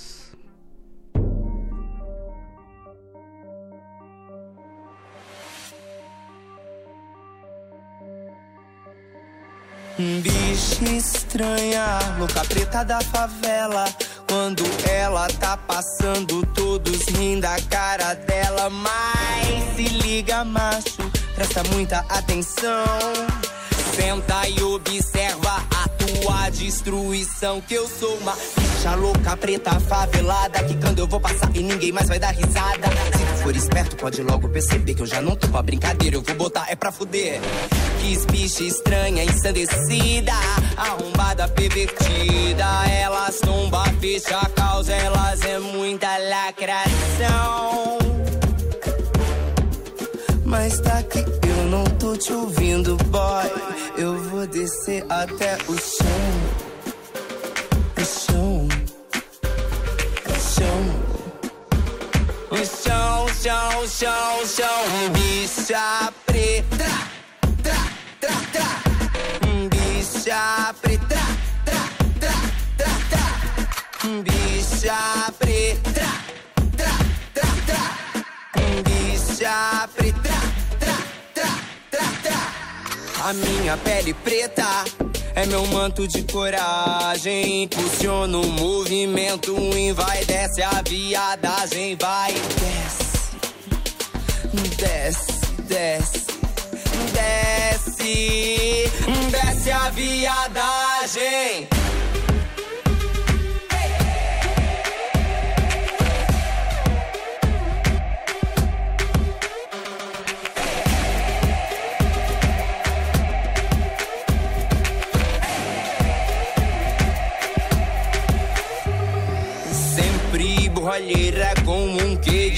De chinerela. Eu saio de salto alto, maquiada na favela. Mas se liga, macho, presta muita atenção. Senta e observa a tua destruição. Que eu sou uma bicha louca, preta, favelada. Que quando eu vou passar e ninguém mais vai dar risada. Se tu for esperto, pode logo perceber que eu já não tô pra brincadeira. Eu vou botar é pra fuder. Que bicha estranha, ensandecida. Arrombada, pervertida. Elas tomba, fecha a causa. Elas é muita lacração. Mas tá que eu não tô te ouvindo, boy. Eu vou descer até o chão. O chão. O chão. O chão, chão, chão, chão. A mí directamente me mandaron al reclusorio norte, reclusorio norte, donde me enfrento con otro tipo de, violencias, ¿no? Porque me colocan en un penal varonil, principalmente pues violaciones, ¿no? Dentro de prisión, porque me colocan en un penal varonil. Eh, después de eso eh, yo me empiezo a defender y me trasladan a Santa Marta y en Santa Marta está un dormitorio que se llama el dormitorio 10, que es donde atienden a las personas que viven con VIH dentro de prisión, donde me enfrento con otro, enfrento con otro tipo de violencia. De violencia, de violencia. Leyes y la- las personas que toman leyes y las, las personas las leyes y las, las personas que toman decisiones son personas que nunca han convivido con estas poblaciones, que nada más se dejan guiar por lo que leen en libros, ¿no? Libros que ya tienen años que los escribieron. Las leyes, las leyes me mandaron al reclusorio norte, violencia. Entonces mejor la recomendación que yo hago es que se acerquen a las poblaciones, que conozcan estas historias, platiquemos, platiquemos, platiquemos.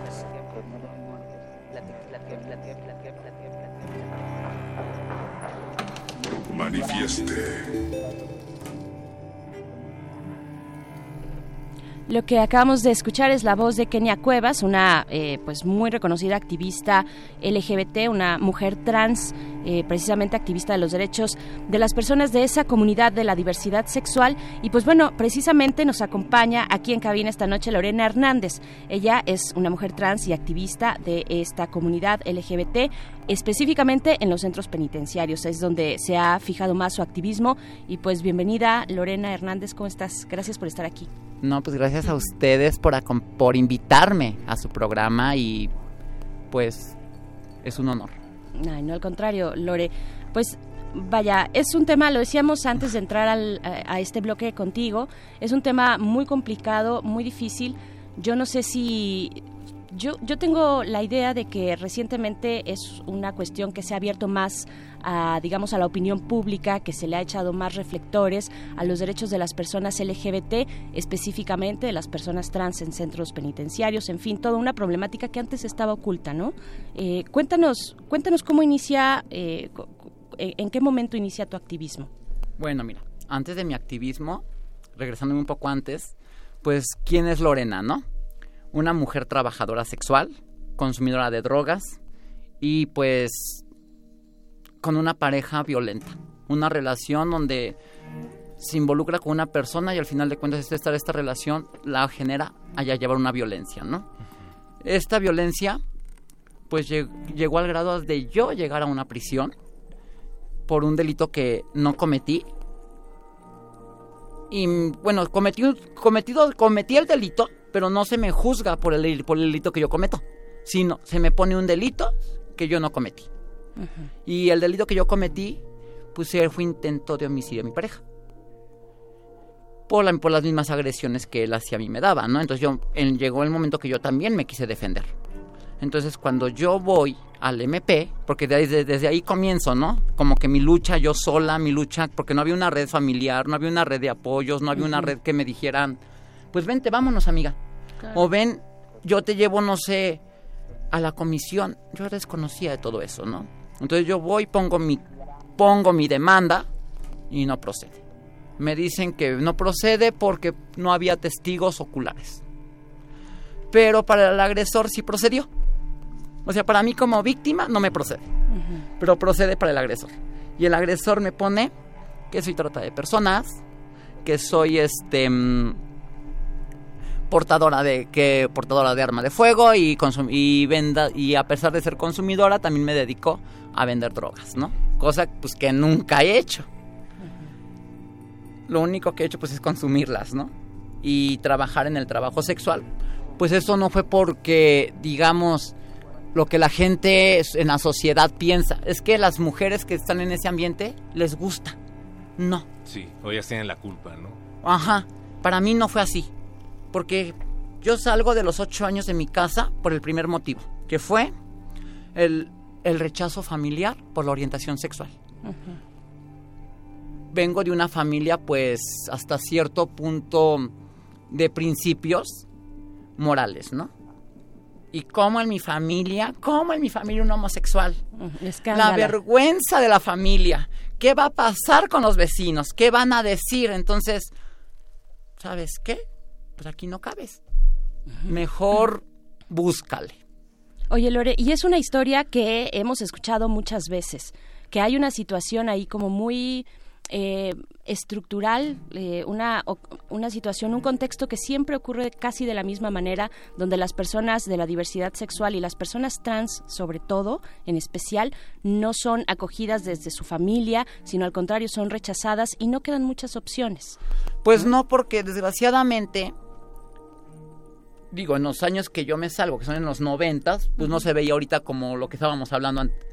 Este, lo que la, la, pregunta, ¿no? La igualdad de género, este y todos los derechos que han salido hasta ahorita para La nosotros diversidad la de- sexual. para la diversidad sexual antes y, hay, y era hay leyes y hay ya como muchísimas políticas sí públicas, ¿no? incluso ya somos hasta visibles hasta cierto punto no pero cuando yo salgo de la casa yo me acuerdo que no éramos ni mujeres transexuales el primer nombre que yo conocí para mi comunidad fue el nombre respectivo que nos decían las vestidas es que es vestida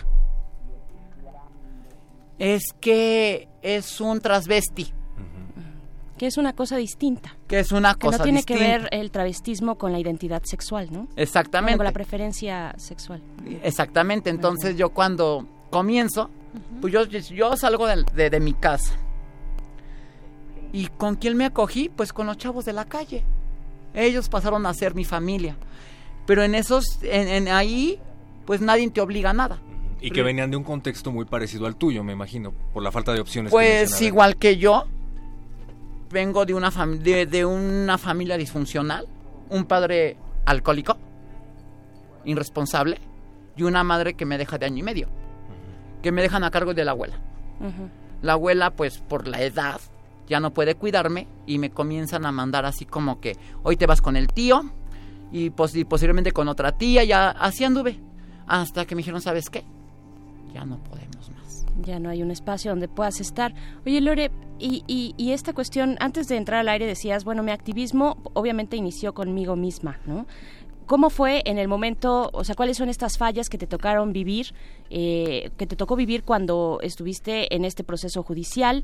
Porque pues ahí, ahí podemos empezar a rascar muchísimas cosas que, que, bueno, hay un activismo ya, hay más visibilidad, pero todavía siguen ocur- ocurriendo pues violaciones a los derechos de las personas LGBT. Pues mira, mi activismo comienza conmigo misma. Así es. ¿Por qué? Porque yo me acuerdo y nunca se me olvidan las palabras que la fiscal en turno me dijo, ¿no? Yo me encargo de refundirte 40 años de prisión.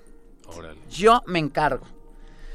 Me toca el tercero penal del varonil oriente, del varonil norte, perdón, el tercero penal del, varo- del varonil norte, con, la, con una jueza, magistrada, licenciada, que a parecer de, de apoyarme, pues me hundía, ¿no? Porque nunca presentó, nunca pidió las pruebas, nunca pidió evidencias, nunca pidió nada. Al contrario, siempre mm, tuvo como que el de la duda, me, me dio a mí ni siquiera el beneficio de la duda, ¿no? Yo para ella era una persona culpable y punto. O sea, hubo discriminación durante el proceso. Mucha. Desde mi detención. Seguramente por tu orientación sexual. Bastante. Ok. Y aparte, pues, yo tengo el, yo soy portadora de VIH. Entonces, cuando yo doy el diagnóstico y les digo, oye, no me puedes tener aquí porque exijo mi medicamento de VIH, se me niega. Se me niega. Yo exigí que se me realizaran, ah, porque me decían que yo estaba en falsedad de declaración. Dije, ok, no me estoy negando, háganme las pruebas de VIH y van a ver que no hay ninguna Falsedad. falsedad en declaración por la salud. Entonces nunca se me hizo, nunca me llevaron a un servicio médico, nunca nada. Entonces es donde yo comienzo, pues, a pelear mi activismo. Desde ahí comienza porque comienzo a revisar mi caso. O sea, yo con mi secretaria de acuerdo nada más, comenzamos a platicar.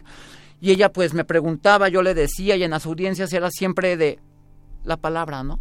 Disculpa, no vino tu abogado. Discúlpame, tu abogado no pudo venir. Nunca los conocí, pero me decían que mi abogada se había ido de incapacidad. Y que el abogado estaba, este, que había un abogado que se sentía incompetente ante mi caso. Entonces yo comencé, para esto pasan seis meses sin ser sentenciada, sin ser procesada y sin nada, y yo comienzo. Pero en esos seis meses se alargó, porque las audiencias, por no tener abogado, por no tener, se fueron alargando y se, y se acumulan seis años, seis largos años para mí en prisión. Entonces, un día platicando con interna, con una interna, porque ahí las internas somos también abogadas, ¿eh? Déjame te digo Sí, que ahí las mismas internas, ¿no? ahí nos, nos especializamos en abogastría, ¿no? El- y ella el me decía... penal y demás. Sí, y ella me decía, oye, ¿ya metiste tu, tu carta a recursos internos? solicitándoles un abogado, solicitándoles que pruebas psicológicas y de maltrato y que compruebes que tú no hiciste el delito.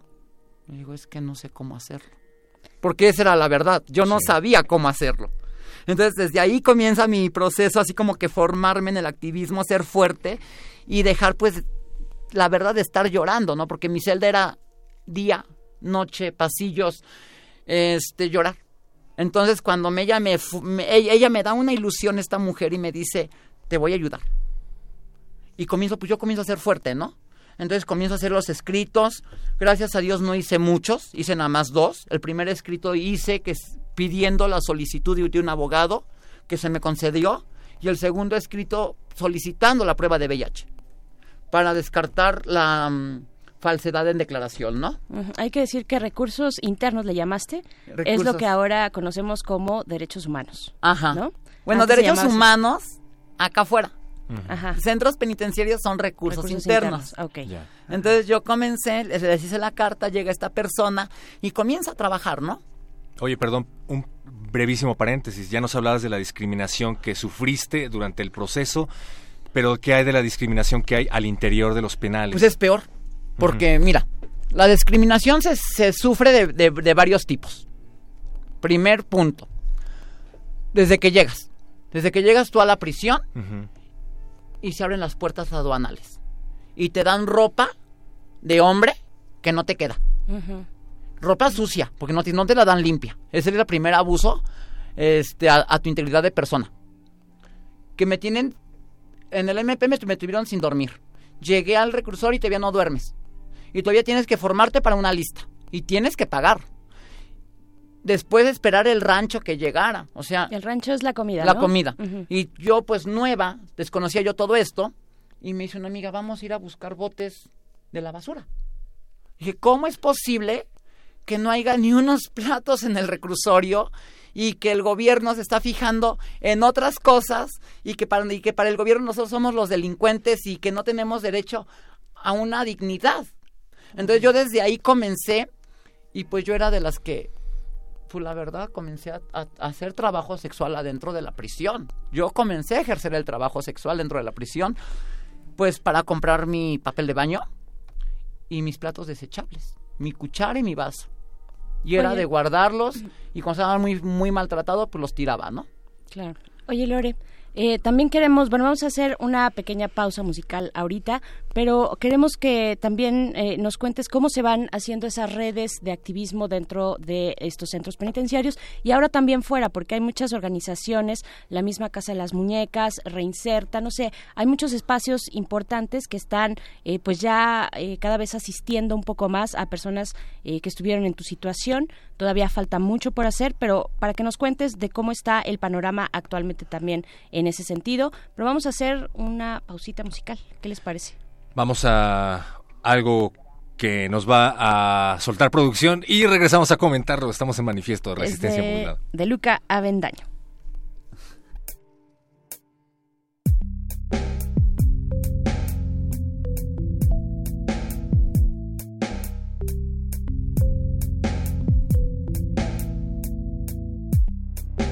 Hoy te escuché decir a la pregunta, ¿cómo te fue? Mal, mal, muy mal. Si tú me preguntas cómo me fue, yo podría tenerte como respuesta también un mal, mal.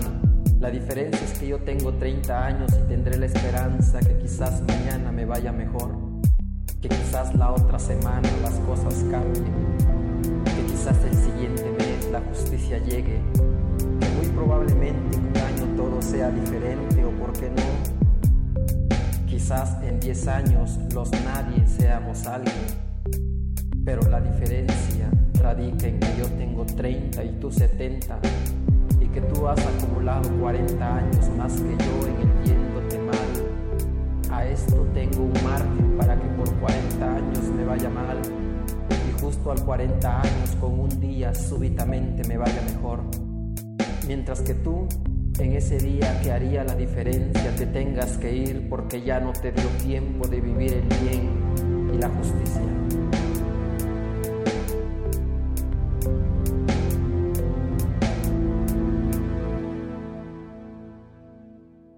Por ser gay, el juez sin prueba alguna determinó que yo había matado a mi pareja. Pasé cinco años en prisión, condenado a 27 años y medio, y perdí todo. Trabajo, familia, dignidad, empleo, los estereotipos de género, los prejuicios, la discriminación, todo en su conjunto fue lo que me sentenció. Manifiesto.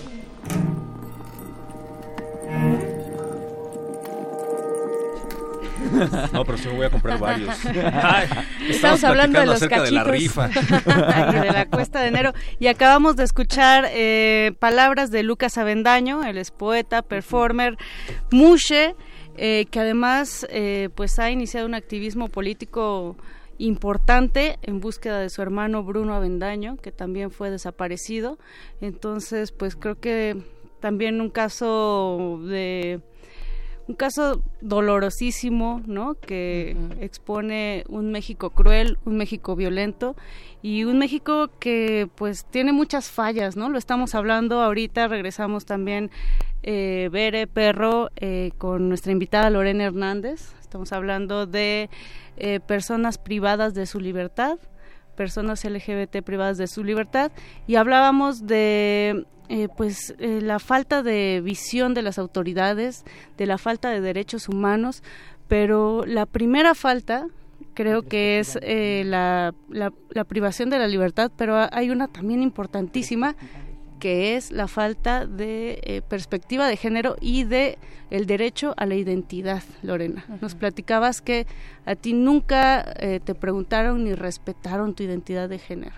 Jamás. Yo llegué y fui violentada, me cortaron el cabello. Este, me trataban como un hombre. No nos permitían el maquillaje.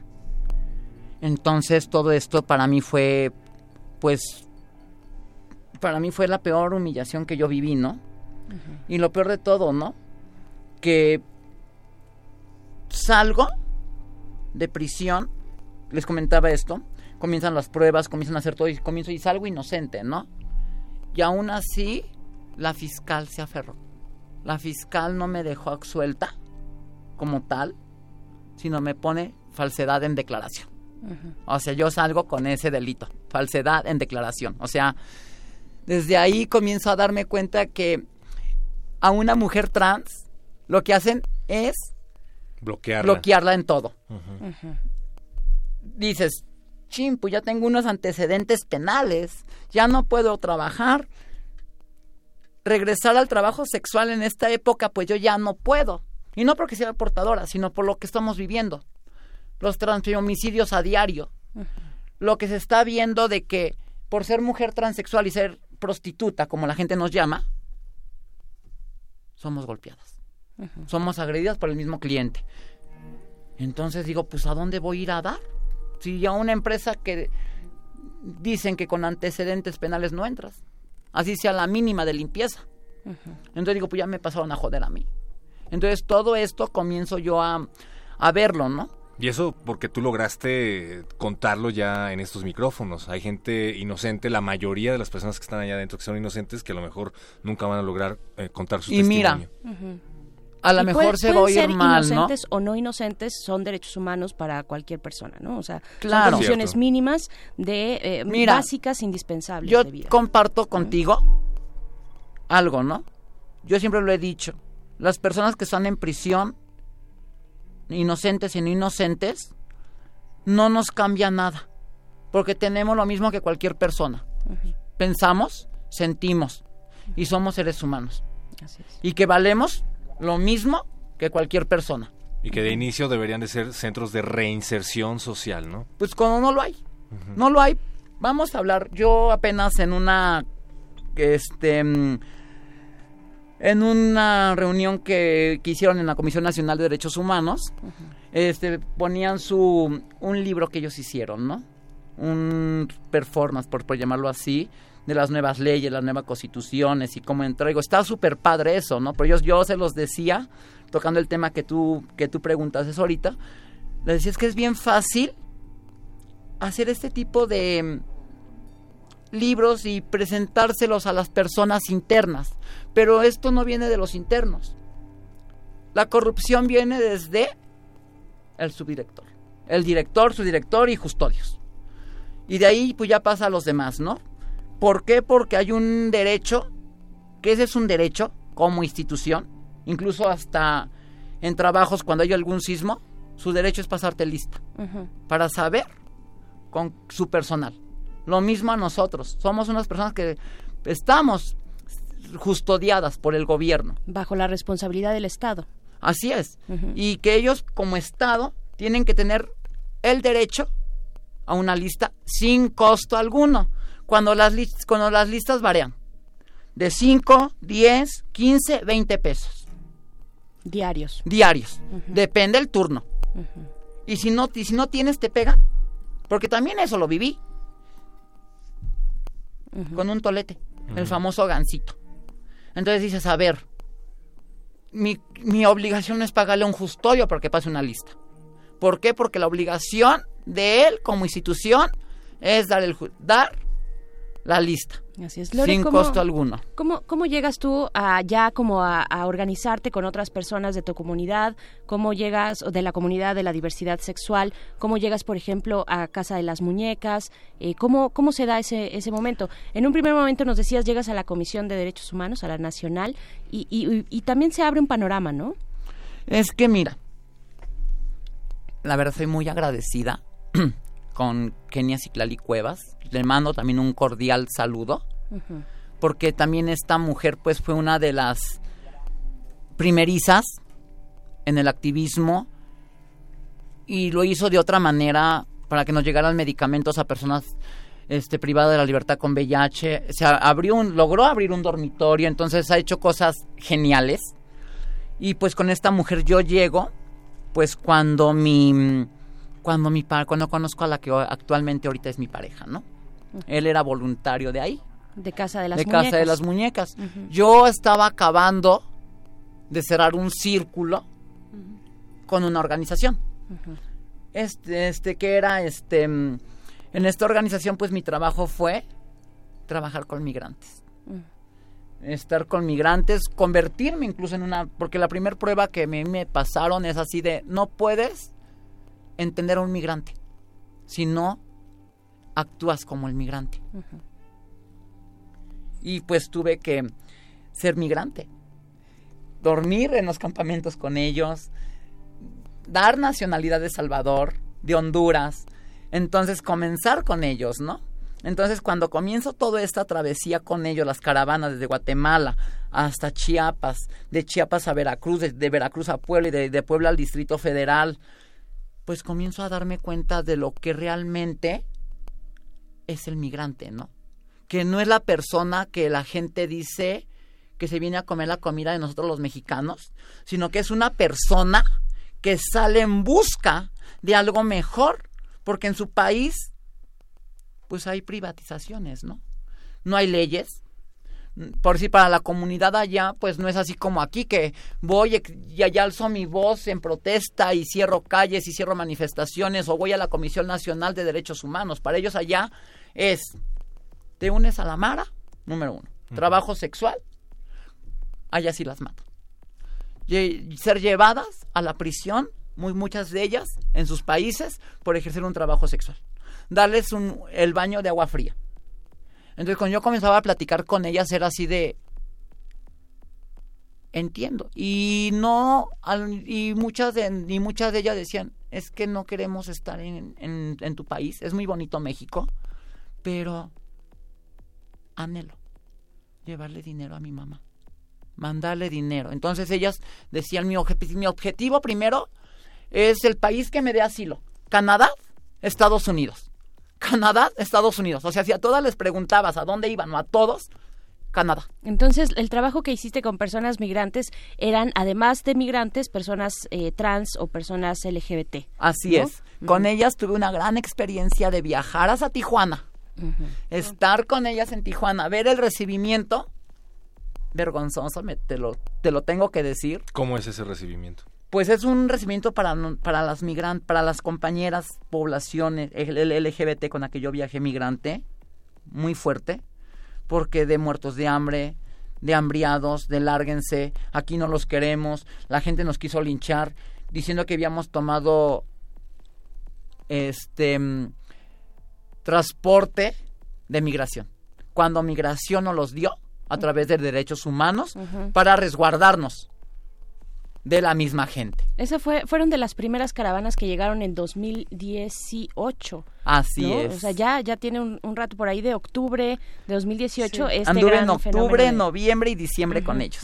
Una pregunta, Lorena. Así como tú viviste esta experiencia con eh, migrantes, con gente que venía desde Sudamérica, ¿qué le hace falta a las autoridades eh, penitenciarias en nuestro país para que tengan esa sensibilización hacia la diversidad sexual y Pues- también hacia los derechos humanos básicos? Es una pregunta que tú te la no es grosería, tú la tú me la pones y yo me río porque les hace falta todo. Todo les hace falta. Desde pre- desde que tengan un taller de perspectiva de género, de que saben que si somos por decir una que ya tiene el, el- el- el cambio de identidad de género, como es mi caso, como es el caso de más compañeras, y que presentamos un INE desde el momento de, la detención, pues seamos llevadas al centro penitenciario de mujeres. Ah, no, al de varoniles. Y ellos se justifican con una cosa, es que no tienes una vaginoplastia. Ok, sí, pero estoy presentando una identidad de ¿Eso género. es lo que te dicen? Sí. ¿En serio? ¿En serio? No puedes. que por no tener vaginoplastia no entras a una comunidad. Yo luché y pues a mí los abogados de derechos humanos me estaban apoyando para lle- llevarme al de mujeres, pero no llegué. Gracias a Dios no llegué porque en esa lucha me dan la libertad. Me dicen, a mí no se me olvida. Fue algo de los momentos, creo que fue donde yo sentí que gané por primera vez algo. Y desde ahí no me cansé de, de- de luchar y no me voy a cansar. ¿Por qué? Porque me acuerdo que era noviembre, principios de diciembre, se veían ya los árboles de Navidad ahí en el cerro de, de, este, de las antenas de, mm, del reclusorio, Chiquihuite. del Chiquihuite. Y comienzo, ¿no? Y esa tarde me tocó audiencia. Salgo y me dicen que salía libre, ¿no? Al momento entras en, entré en un shock total. Lo único que sí me porté grosera, pero fue por el Estado, que le dije que con eso no se jugaba. ¿Por qué? Porque ya estaba yo harta, ya estaba cansada de que estuvieran jugando conmigo de un lado a otro, que me estuvieran diciendo y trayendo. Entonces dije, a ver, basta, con esto no se juega, ¿no? O sea, no lo creíste. por No eso. lo creí. Y me dicen, aquí está tu boleta de libertad. Sales a las 3 de la mañana. Lo único que hice fue me agarré de los barrotes. Literal, las piernas se me doblaron y comencé a llorar, salí llorando. Y por ahí encuentro a otra mujer trans y me dijo, ahora no tienes que hablar tu salida. Porque hay personas que van por muchos años y te pueden matar. Otro miedo más, con otro enfrentamiento.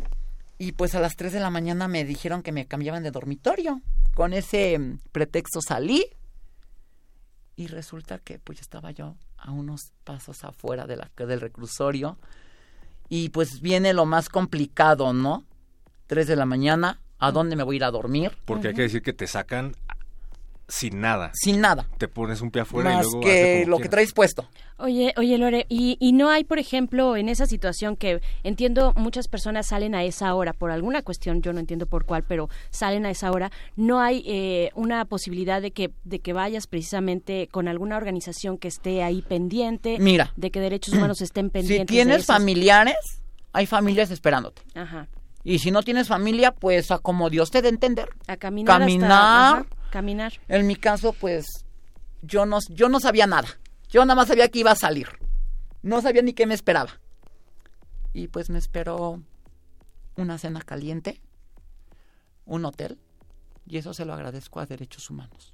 Mm. La verdad, se los agradezco a Derechos Humanos y siempre estoy agradecida con ellos porque ellos fueron los que me dijeron, súbete a la camioneta y te vamos a dar, me llevaron ro- ropa nueva, me llevaron a un hotel,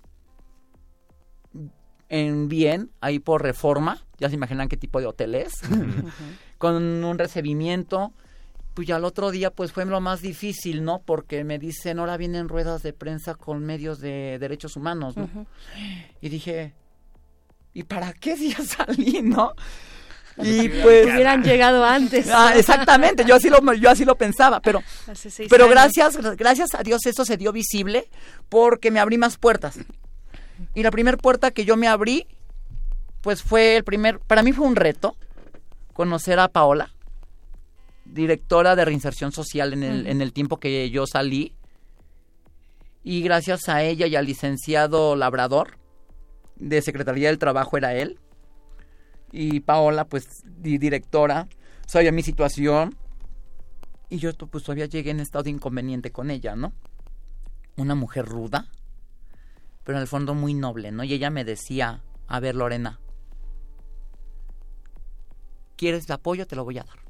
Pero no te vas a drogar y no te vas a trabajar en el trabajo sexual. ¡Demonios! Pues, ¿cómo quiere que yo, que yo, me, que yo me mantenga? ¿Y ahora qué vas a ¿Y ahora qué voy a hacer, no?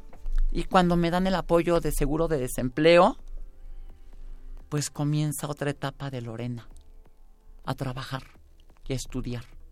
Comencé a estudiar cultura de belleza, con unas becas que Reinserción Social me dio, que eran los proyectos que tú me comentabas anteriormente. Este, pues a mí me dieron la beca para estudiar cultura de belleza.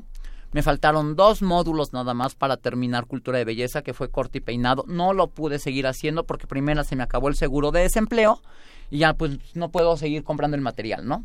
Segunda, pues acepté la ayuda, primeramente psicológica por parte de ellos y, a- y acepté irme a un internamiento para tratar mis adicciones. El día de hoy no consumo alcohol, no consumo drogas más que el tabaco y el café, que fue con lo que me quedé. Y es un logro, digo, ya, ya son casi siete años que no trabajo en el trabajo sexual.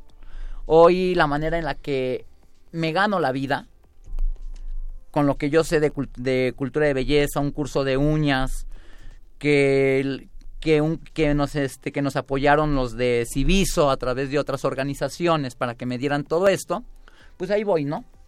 Y el día de hoy pues hago otro tipo también de trabajo, aparte de lo de prisión, hago pues activismo y al mismo tiempo hoy doy información en el metro, ¿no? Reparto una información en el metro que te habla acerca de lo que es VIH, acerca de lo que es una infección de transmisión sexual y de ahí recaudo fondos. Aclaro, no todo es para mí, porque también yo tengo que vivir de- de algún lugar. Claro. Y digo, yo de ahí pago mis pasajes, mi desayuno y mi comida. Lore, que, que- se nos acabó ya el tiempo en realidad de, de toda esta charla porque es una gran experiencia de vida la que tienes tú y también que refleja un activismo muy honesto, un activismo que se hace todos los días y que lo has hecho desde, desde eh, siempre, ¿no? Básicamente, y que nos da también eh, pues la posibilidad de, de, de conocer historias muy muy reales como es la tuya de, de esta población LGBT eh, que se encuentra eh, privada de su libertad ¿Dónde, hacia dónde vas ahora? Así muy brevemente, en un minuto que nos queda, Uy, eh, Pues en cuanto tengo un a tu proyecto. activismo. Tengo un proyecto. Soy una mujer que no, no me gusta hablar de los proyectos porque siento que se salan, pero en ese momento lo voy a hablar. Si quieres. Si quieres, si no, tampoco. Nada Eh, más dinos, tengo la- voy a seguir por esta línea. Tengo ahorita un proyecto en mente muy rápido y es abrir una casa que se llama Casa de Medio Camino para personas que salen de, privadas de la libertad. En esta casa pues se les piensa dar desayuno, comida, cena y el abrigo, ¿no? Lo que es una, una cama, un techo y con la intención de que ellos, o sea, sean guiados para llevarlos a reinserción social, comiencen a sacar su seguro de desempleo, meterlos a un curso si quieren, si quieren trabajar, buscarles un trabajo, misma reinserción social, buscarles el que les busquen el trabajo, para que posteriormente ellos en esa casa que estén, no sé, de, de tres a seis meses, que sea muy corto el tiempo, para que ellos ya renten su cuarto y comiencen a ser independientes. Es lo que se planea hacer, un albergue para personas. Pues Lore, ojalá que tengamos buenas noticias de No se va a estos proyectos.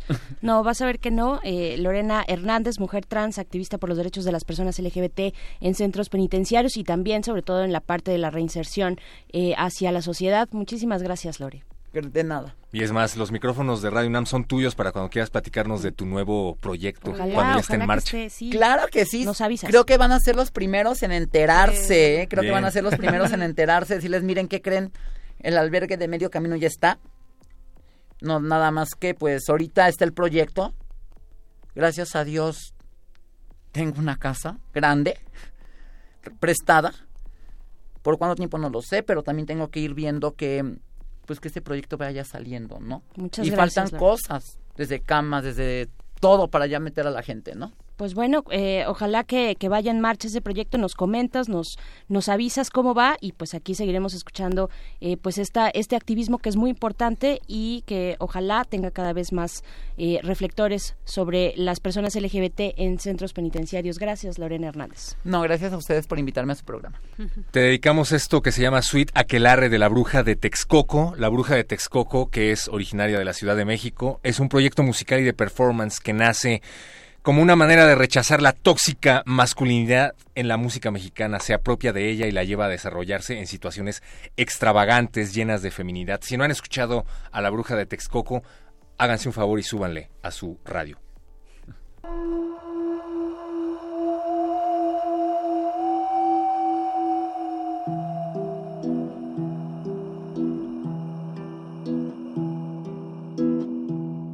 Antenoche tuve un sueño que me vino a revelar con el intento de quitar este triste sentimiento.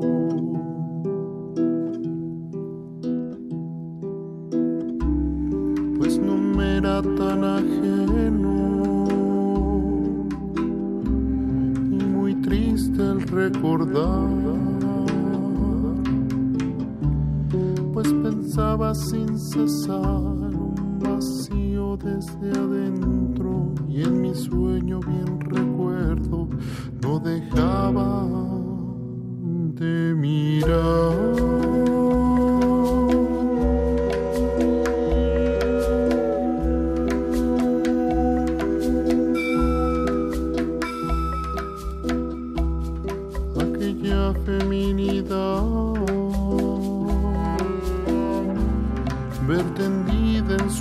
Aposento con flores dulces de aliento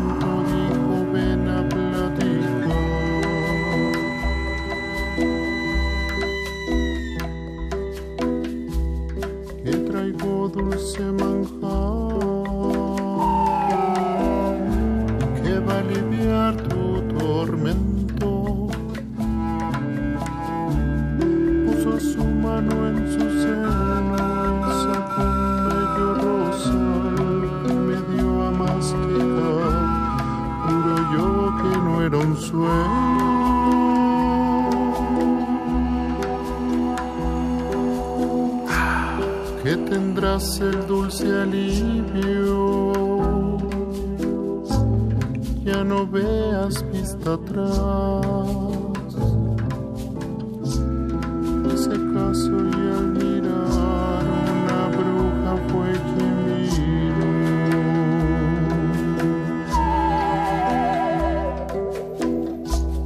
Un huipil y flores dijo, vengo a liberar. y con el arpa tocar y el violín es tu destino y un sueño es lo que digo es mi linda realidad.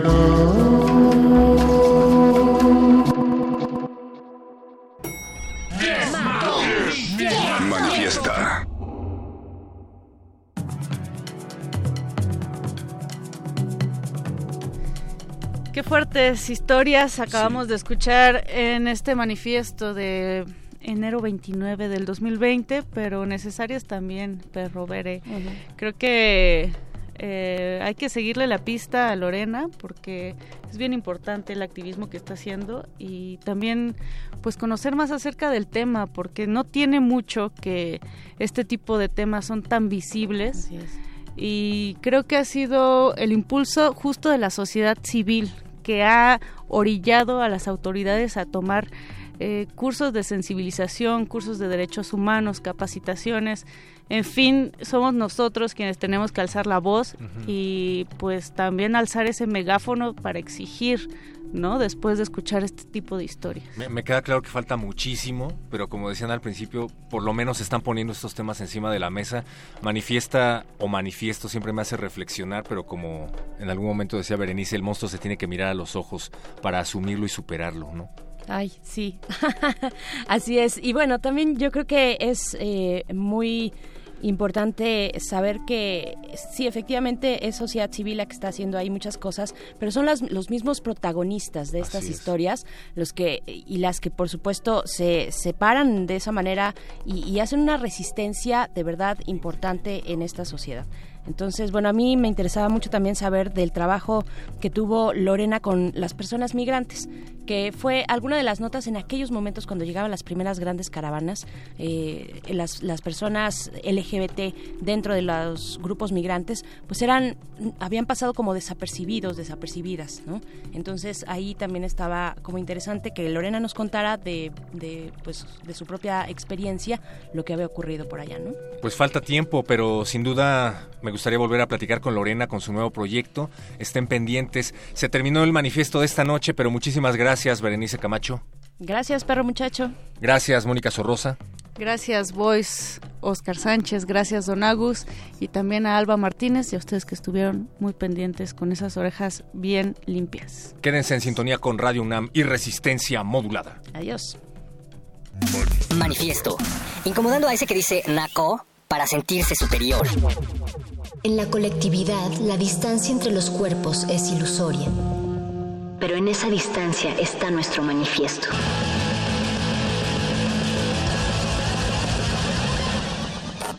Manifiesto.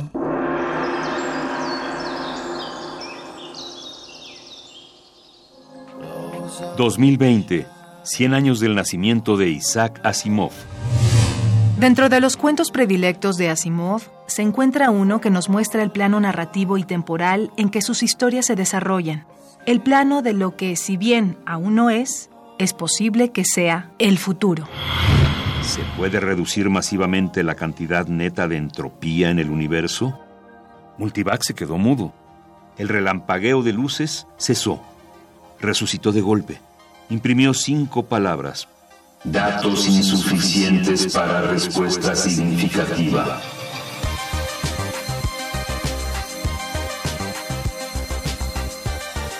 La última pregunta. Fragmento.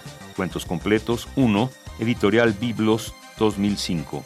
Isaac Asimov. 96.1 FM. Radio UNAM. Experiencia sonora. Imagina cuántos intérpretes han dejado el alma frente a estos reflectores.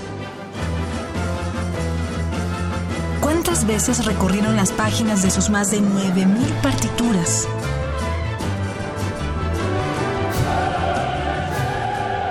¿O cuántos corazones han levantado en más de ocho décadas? Eso es experiencia sonora. Orquesta Filarmónica de la UNAM, domingos a las 12 del día por el 96.1 de FM. Radio UNAM, experiencia sonora. A todos nos ha pasado. Tenemos dudas. Necesitamos respuestas. En la línea de la vida de Conadic te informamos sobre adicciones y consecuencias. También te orientamos en caso de crisis emocional por el uso de sustancias. Y si te preocupa que alguien pueda engancharse, te asesoramos. Llama al 800-911-2000 cualquier día, a cualquier hora. Juntos por la paz. Estrategia Nacional para la Prevención de las Adicciones. Gobierno de México. En la hora cero, cuando los gatos dilatan sus pupilas y nuestros corazones se vuelven noctámbulos, nuestra mente escucha los cantos de la luna. Entra a este recinto gótico, donde la música llega desde el subsuelo hasta tus oídos. Carpe Noctem, el lugar de las almas extraviadas. Todos los viernes a las 12 de la noche con Sanoni Blanco por el 96.1 de FM. Radio UNAM. Experiencia sonora. Escucha, escuchas. Resistencia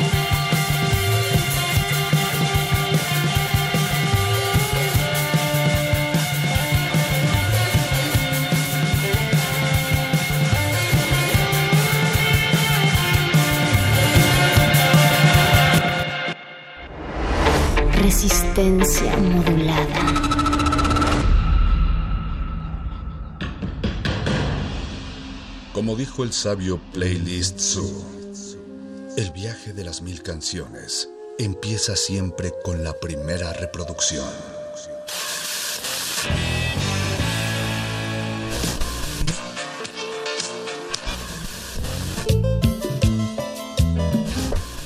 A continuación, un maestro te abrirá la puerta de su lista de reproducción. El resto va por tu cuenta.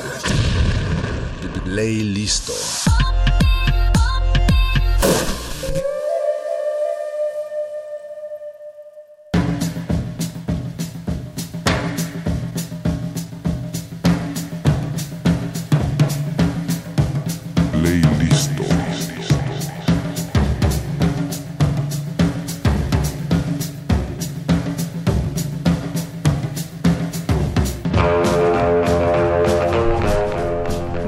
Me gusta esa entrada, mi querido productor Oscar Sánchez Boys. Me siento en la jungla junto con Balú y toda, toda la manada. Eh, mi nombre es Mónica Sorrosa. Muy buenas noches a quienes están madrugando o desmadru- desmadrugándose con nosotros en resistencia modulada. Esto es Playlisto. Hacía ya varios meses, sí, ya varios meses que no hacía yo un playlist en vivo. Esta es la sección de música, complacencias musicales e invitados, eh, in- invitados también sacados de botellitas de, de esas que uno lanza con mensajes al mar y necesitan ser destapadas por alguien. Esta noche me toca platicar con, con un colega querido que también ya tenía años sin vernos. Muy buenas noches, Fernando García, slash Oyetric. ¿Cómo estás? Muy buenas noches, Ciudad de México. Mónica, muchas, muchas gracias por la invitación y pues estoy bastante, primero que nada, bastante honrado de que me hagan un cachito aquí en Playlist pues para amenizarles la noche con buenas rolas. Se va a poner chido. ¿Qué se siente estar en Radio UNAM? Pues se siente familiar, curiosamente familiar. Ya tenemos ahí también al- al- alguna historia andando, pero pues igual de eso podemos platicar más adelante. Pero muchas gracias nuevamente. Eso, eso, vamos calentando motores. Eh, debo decir y, y quiero decir que tuve la suerte de conocerte en la Facultad de Ciencias Políticas y Sociales, así es que pues no es no es no estamos en un ambiente ajeno, digamos, estamos en lo mero nuestro que también ahora es como pues casi casi este un algo raro, ¿no? Estudiar y trabajar de lo que estudiaste es como ya no se da tanto en esta sociedad. Ya es como, yo diría como privilegio, ¿no? Aunque a veces se nos olvide, a veces se nos haga fácil decir, ah, bueno, pues yo hice esto y ya estoy en esto otro, es la evolución natural. Pues no, no, no, no, no es tan natural, no es tan sencillo como Cada vez está más complicado Sí, sí, y vivir chido, ¿no? Es, eso es lo, lo, lo complicado de todo el asunto. y eso de chido pues también tiene sus matices de repente, ¿no? Sí, pero ho- hoy no estamos como para esas, e- esas complejidades, hoy nos la venimos a pasar chingón. Eso, eso, pues tú tú sí estudiaste periodismo, periodismo, mi Fer. Periodismo, periodismo, ciencias de la comunicación con especialidad en periodismo y creo que ahorita ya, ya de cuando salimos nosotros ya Eso no cambió el nombre, ¿no? Ya existe periodismo en medios y ya hicieron ahí como unas diferenciaciones, pero sí, periodismo y en eso ejercemos. y en algún momento decidiste eh, dedicarte al periodismo cultural o más bien fue algo que se fue dando por casualidades de la vida. Pues la neta fue algo bastante afortunado. Al principio pensé que era como algo chistoso, pero la neta es que también la fortuna tuvo ahí mucho que ver. Porque yo empecé, pues saliendo, todavía estando en la facultad, empecé como becario en una revista de salud.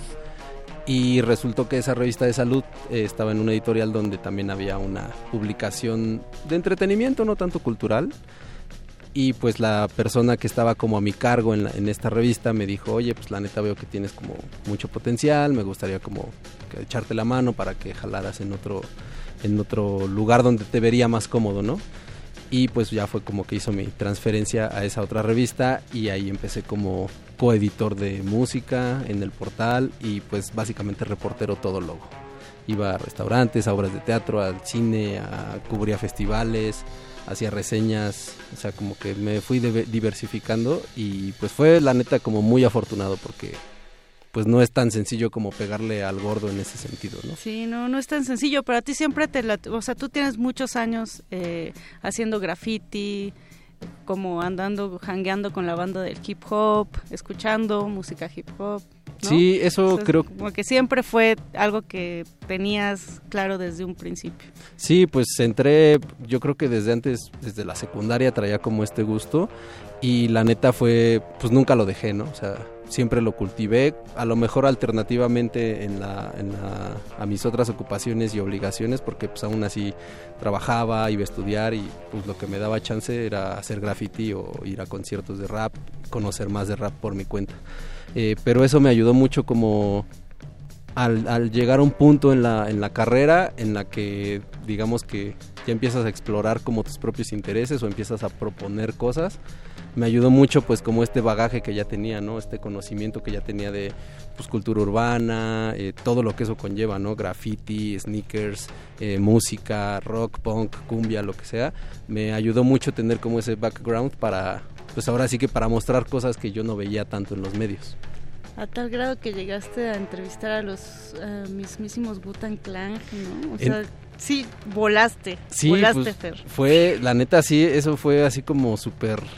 eh, yo lo pienso como fortuito, pero la neta es que un poco así es el ritmo de vida en este business, ¿no? Como que llegan oportunidades así como de, pues mira, va a venir, eh, en este caso fue que vino Yugot de Wutan Clan y fue como una oportunidad que decías, de aquí a que vuelva a venir alguien de Wu-Tang, o sea, ya habían venido antes para una, un evento con una marca de, skate y este y pues yo ahora sí que vi como que era el ninguneado, ¿no? Entre los entre las propuestas que había para ese festival de literatura para el que vino porque vino a presentar un libro que se llama En carne viva mi, vi- mi vida con el Wu-Tang Clan. Lo súper recomiendo, la neta dénsenlo. Pero fue así como de aprovechar ese chance que iba a estar acá dando el rol y la verdad modestia aparte, pero esa banda que este que lo entrevistó con quienes estaba en, en- los medios, en, en- en el cuarto de medios en ese en esa ocasión, eh, pues no sé, la neta no tenían como el background para para calar lo que él tenía para decir, ¿no? No habían leído el libro y pues yo súper fancy dije, a ver, le voy a tirar como preguntas pero chidas, ¿no? Especializadas. Le estás, le estás dando así en la médula espinal a- al periodismo cultural. No, y pues de eso se también- trataba, pues traerlo a tu cancha y de ahí aprovechar. Vamos a seguir platicando. Me, me gustaría adentrarme más a, a esas historias que tienes y que y que son parte también de tu crecimiento como periodista. Vámonos, para eso estamos. Este, pero pues venimos a escuchar un poco de música. Nos compartiste además una playlist pues bastante pues sí tiene hip hop, tiene Bastante rap, en un sentido. pero también tiene de distintas épocas y eso me late. Me late que como que pusiste desde los clásicos hasta eh, banda actual que, que ha ganado Grammys, que es- también se codea con poperos. Que tristemente ya falleció también, por ejemplo. ¿Qué vamos a escuchar? ¿Con cuál te Eh, gustaría iniciar? Me gustaría iniciar, si la tienen por ahí, Family and Loyalty de Gangstar con J. Cole. Si la, la tienen, Eh, precisamente porque hablas de los clásicos, este fue un disco que sacó el año pasado Gangstar, sacó, lo sacó DJ Premier, que era el DJ de Gangstar en sus épocas más chidas.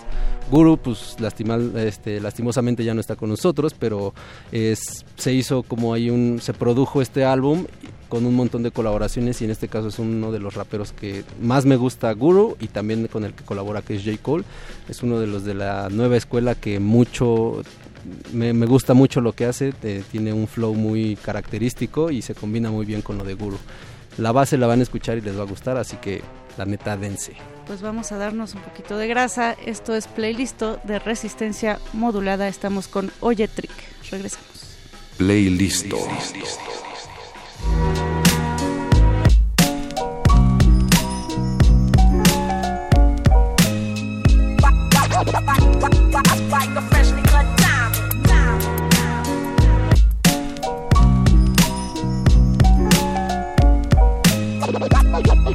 Ha ha ha! Diamonds are forever like family and loyalty, or real rap songs like cream or my melody. Diamonds are forever like my infinite thought, like respect in the hood that can't be bought. Diamonds are forever like family and loyalty, or real rap songs like cream or my melody. Diamonds are forever like my infinite thought, like respect in the hood that can't be bought. Word up, diamonds, diamonds. diamonds. Like a freshly cut diamond. Diamonds are forever like friends that'll kill for you. Went up in a jewelry store, burglary, steal for you. Bill with you, split the diamond in two, ice blue. Twice you try to disrespect our kinship, I don't like you. And now you X'd out the fam. But I'm cashing checks with Premier on this jam. Robin Leach, interviews on the beach. When we shake hands, nothing but ice on the reach. And I teach like the rap Reverend Ike without the perm, I preach. There's more you need to learn. I return from my streets, gaining my wealth, training myself for corny confrontation with haters who be playing themselves. Diamonds, I like my world of rap. Yo, rhyming, it's like a world of crap. And a diamond is like a fly ass girl that's strapped. And you can't beat that with a bat. Diamonds are forever like family and loyalty, or real rap songs like cream or my melody. Diamonds are forever like my infinite thought, like respect in the hood that can't be bought. Diamonds are forever like family and loyalty, or real rap songs like cream or my melody.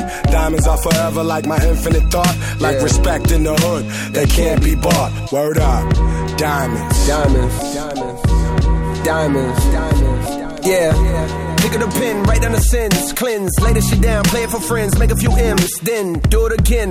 J. Cole, who'd have thought you would have been? Rhyming with ghosts. Guru flows forever like a diamond and most. Could never afford the precious jewels, that's precisely why I'm blessing you.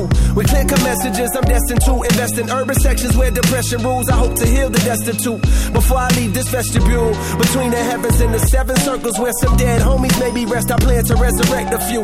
I press the truth against the neck of devils. Look at the youth just like a precious meant to be protected. Mentally, we let this poison of Western philosophy make us sloppy. We forgot we are the chosen. From hip hop to astronomy, they copy what we showed them. Niggas be talking slick, but only try me over modems. In person, they starstruck, they hearts flutter. I'm like the realest one you ever met. If you don't feel this one, give it a sec. Go live a little, let the years pass. Experience pain, watch the tears crash onto the floor. Hurt brings wisdom, wisdom brings a whole nother sort of understanding. Diamonds only worth what we demanded. Uh, uh. And niggas paying top dollar. Once upon a time, I paid a hundred for mine, now I'm a lot smarter. Diamonds are forever like family and loyalty, or real rap songs like cream or my melody. Diamonds are forever like my infinite thought, like respect in the hood that can't be bought. Diamonds are forever like family and loyalty, or real rap songs like cream or my melody. Diamonds are forever like my infinite thought, like respect in the hood that can't be bought. I rock diamonds that cut glass out of window panes, ball head slick blazing tracks when the endos flame. Rocks that bling, rocks that make them jock my team, rocks that shine, rocks that keep my hand on my nine, rocks that blind, make the hard rocks drop dime, one of a kind. Niggas best jet from the spot when I cock mine. Diamonds, I like your man, you always call fam. Diamonds, I like your grandma, you always call ma'am. Diamonds are like having the whole world in your hand. Diamonds are like the shows I rip with no band, rocking your knot, stopping your plot. It's me, ballhead slick duke, copping your block. For you, it's only pain. For me, it's only gain. Diamonds are like loyalty, iced out like royalty. Diamonds are like my wifey, so sweet the way she spoils me. Diamonds are forever like family and loyalty, or real rap songs like cream or my melody. Diamonds are forever like my infinite thought, like respect in the hood that can't be bought. Diamonds are forever like family and loyalty, or real rap songs like cream or my melody. Diamonds are forever like my infinite thought, like respect in the hood that can't be bought. Word up, diamonds, diamonds. Like a freshly cut diamond. Playlisto. Tonight, we are going to witness the most anticipated. Tonight, we are going to witness the most anticipated match in the history. I went around put the thing with us, made them know. Original road boy. Real bad man wanna play. Are you ready? Killer sound, champion team, yeah man.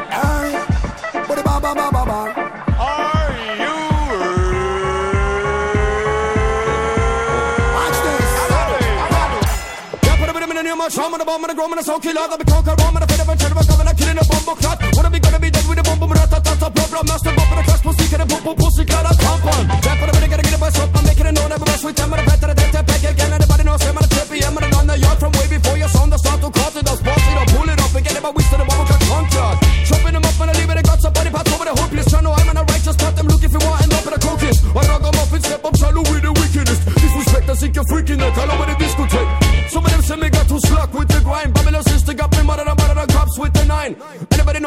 man, I'm gonna stuck in the pipe of the grind from on the shoe, but not better, better, better, but becoming the back,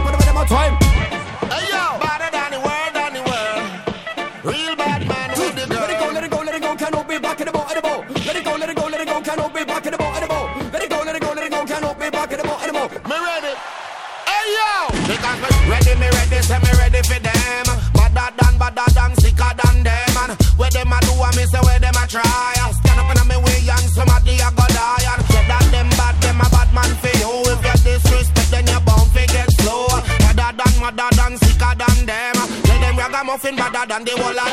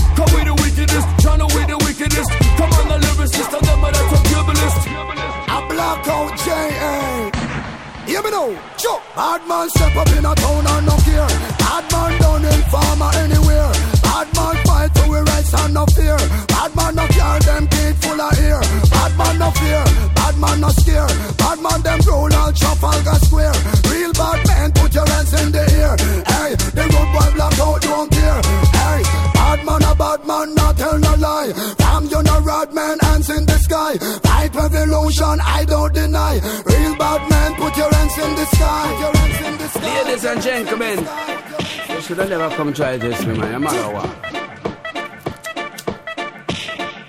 Boys and girls, big on body. Chillin' with a Bex deck, spinning, got this trick wet, whispering. She in the rough neck, sensei sex with the same sex, faith in the latex, quad triplets in the duplex. I got that rhythm, I got that soul. No matter silver gun for the gold, if I try to stay afloat, be all below what we bestow. We better go on the tempo, get us tonight and drop it low. Looking like some of their show when them go from the tippy toe. Yeah, the eye of the Ubeki and get them spin like a tornado. From your soul to Mexico and a Tokyo and so it go. Now for the big things that them hot, Birmingham no give two fucks. When they run up in them guns, we just sit back and relax. Sit back and relax, we just sit back and relax. Sit back and relax, we just sit back and relax. Antelope bad soul,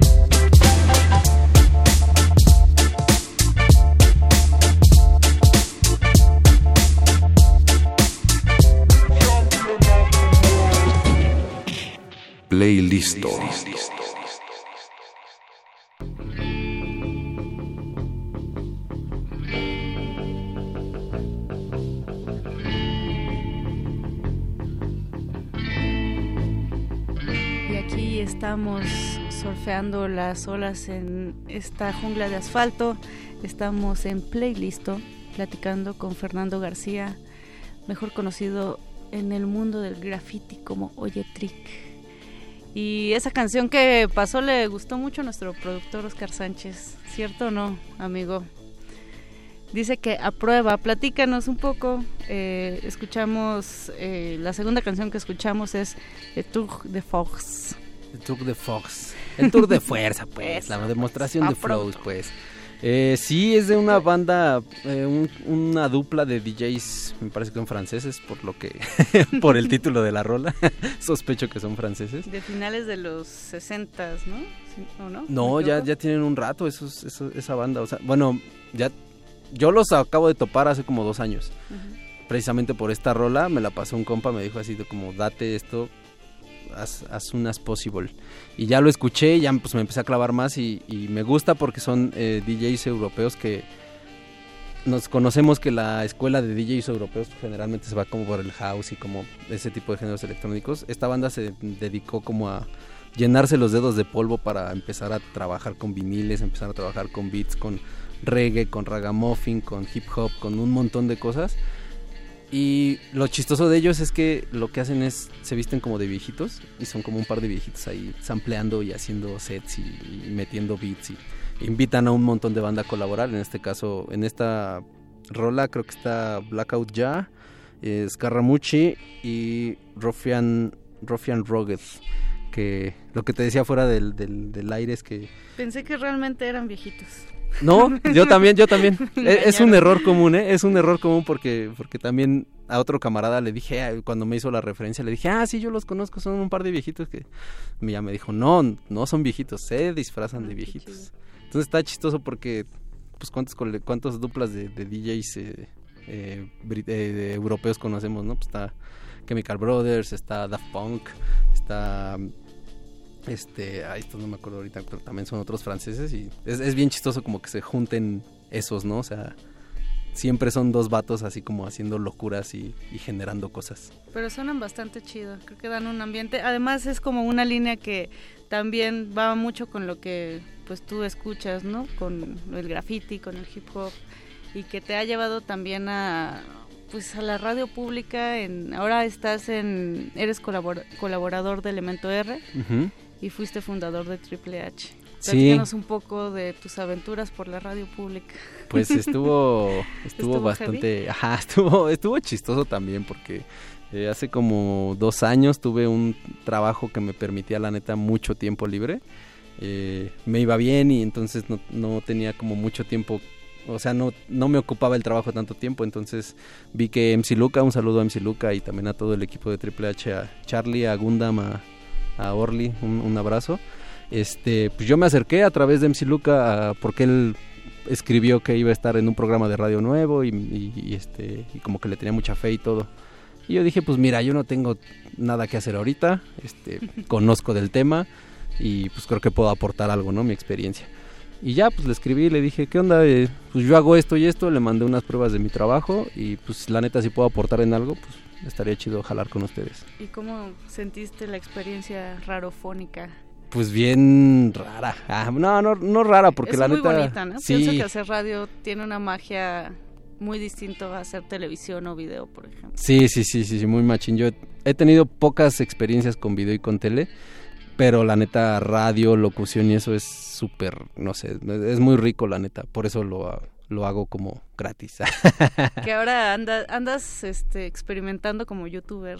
Ya he visto algunos. Sí, sí, también. Eso ha sido, pues también, o sea, también un saludo para toda mi, mi parentela de Chilango, que la neta estamos ahí también sacando varias cosas chidas y, y se vienen más proyectos. Y eh, ahí sí, la neta, sí te exige como un poco más. O sea, en radio sí te puedes permitir ser un poco más libre, pienso yo. En radio y pues, también como en, en, podcast y así, pero radio está más chido porque como que el tiempo real tiene esa magia, ese saborcito bien. Además radio pública, ¿no? Porque bueno, el programa se transmite por reactor, uh -huh. hay cierta línea editorial que te permite flexibilidad, no es como la radio comercial que si no sale el promocional, si no sale el comercial, así estás quebrado, ¿no? Ajá, exacto.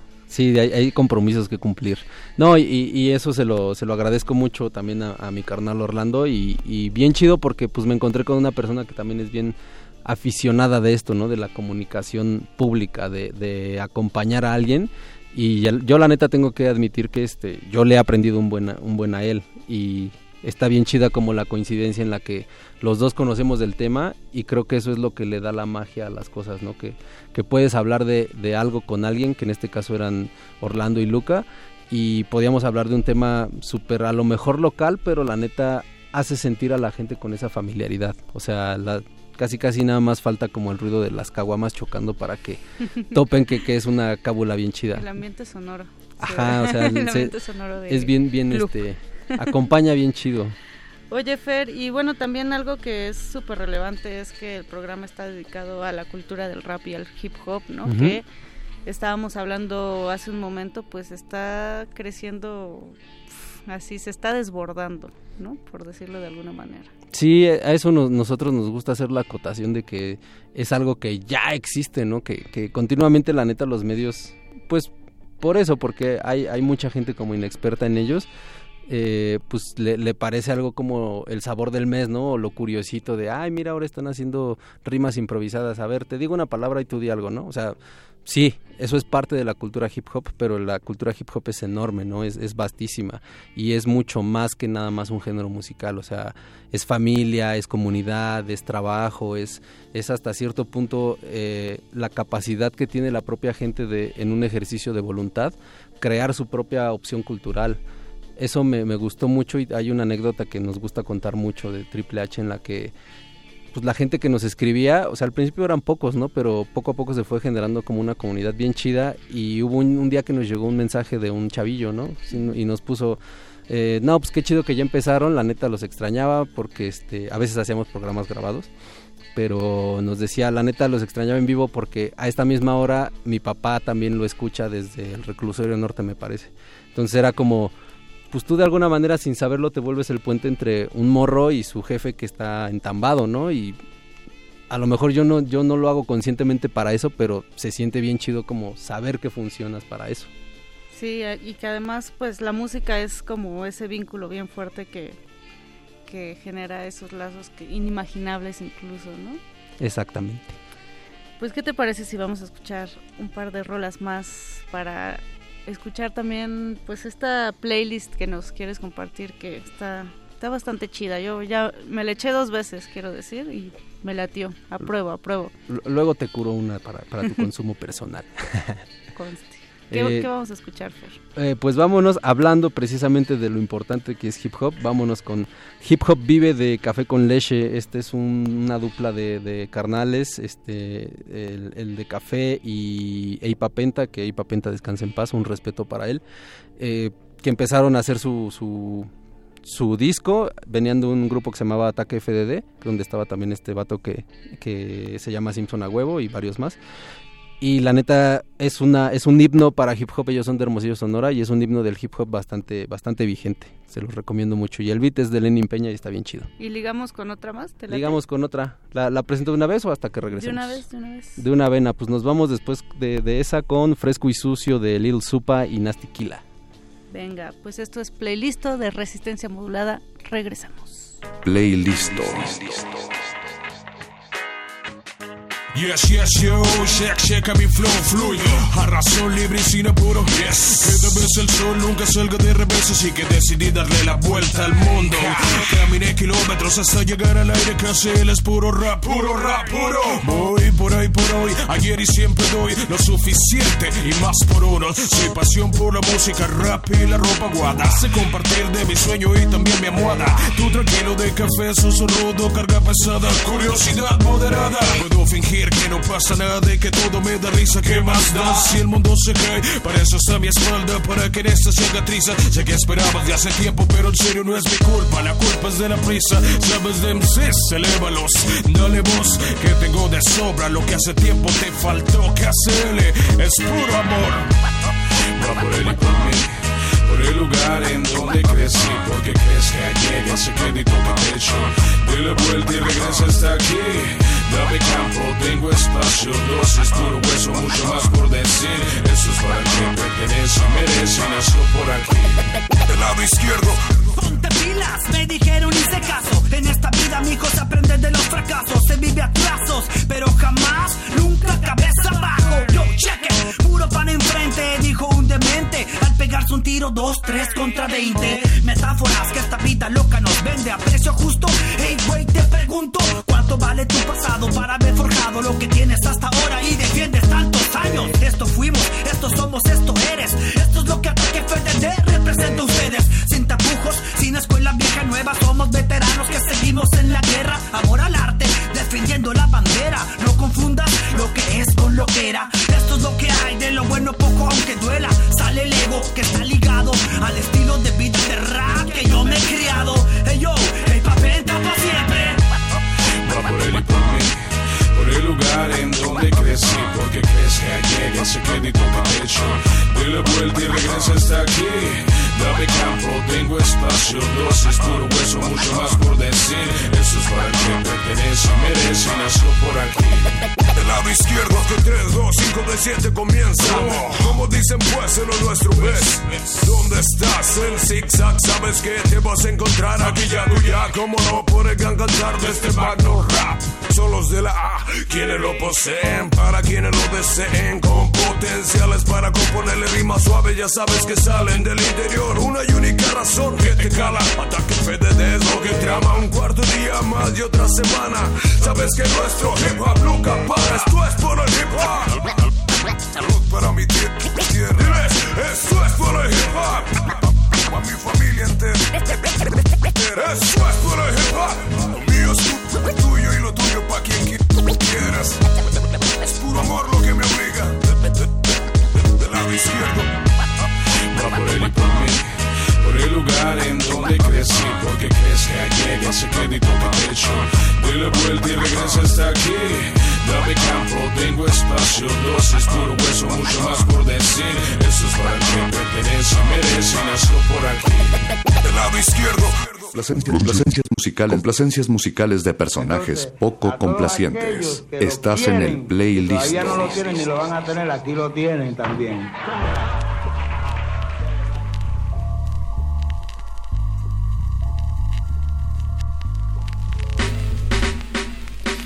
Say hello to the little friend, ya saben quién, el que siempre le mete más que bien, you know what I'm saying? I'm an all-star showcase player, fuck fame. Todo reverenciando cuando ven al sensei, you know it's little. De mi generación, el rap little. Yo, yo doy yo click en la tarima, whole life, so Mr. Illa. Si llego todos miran hacia arriba, soy el Stephen Curry de la liga. Uh. Put your hands up, bass baby Glock, let's go. Give me the mic, you take it up fight, es el flow. Raperito, que los tiene con los sesos fritos. Hoy lo que vomito es último grito. Check it Boom bap shit like Biggie Yo yo clan, matando fucking face niggas Ah, niggas gon' do nasty killer for real It's the illest with the little super They can't stop me now con ese flow tan débil. I'm taking it shit to another level y eso ya sé que les duele. Saben que me prefieren sus mujeres. Tú me quieres ganar, but yo ain't ready. Get it? Escupo letrados, heavyweight, mis 16 en la calle escuchando hip hop 98. Crearon un monstruo de contenido explícito, take it easy. Fácil tirarme, soportarme es bien difícil. Kung fu, one mic and I spit truth. Delivering flows like we supposed to. Sonamos como si venimos del old school. Nobody wanna battle with the sensei suit. Lyrical kung fu, nasty Mr. 45 through. Delivering flows like we supposed to. Sonamos como si venimos del old school. Nobody wants to battle with the sensei. Uh. Más pesado que mano en piedra durán. Les dejo caer el peso y juro se atulirán. De vuelta están los jefes Su gente se me que trefe. Fuck niggas mueran J masacre lesson. None of you ever been here with us. Al igual que Giga Band, I'm a genius. Everybody knows who flows most serious. So no me tires piedra con un techo de vidrio, period. Microphone check, one, two. La dupla del terror, nasty little su Galope y los arropa el yo yo do yo crew. Fucking fake niggas mueran, esto es bulletproof. Check it out. Shit, como De Niro en Taxi, classic. Igual que dan niggas en Supremacy Mi praxis hace que la pista suene fantastic. Like a plastic automatic, you know it's nasty delivering flows like we supposed to. Sonamos como si venimos del old school. Nobody wanna battle with the sensei suit. Lyrical kung fu, nasty Mr. 45 through Delivering flows like we supposed to. Sonamos como si venimos del old school Nobody wanna battle with the sensei. Plow, plow, plow Uh-huh Drama. Playlist.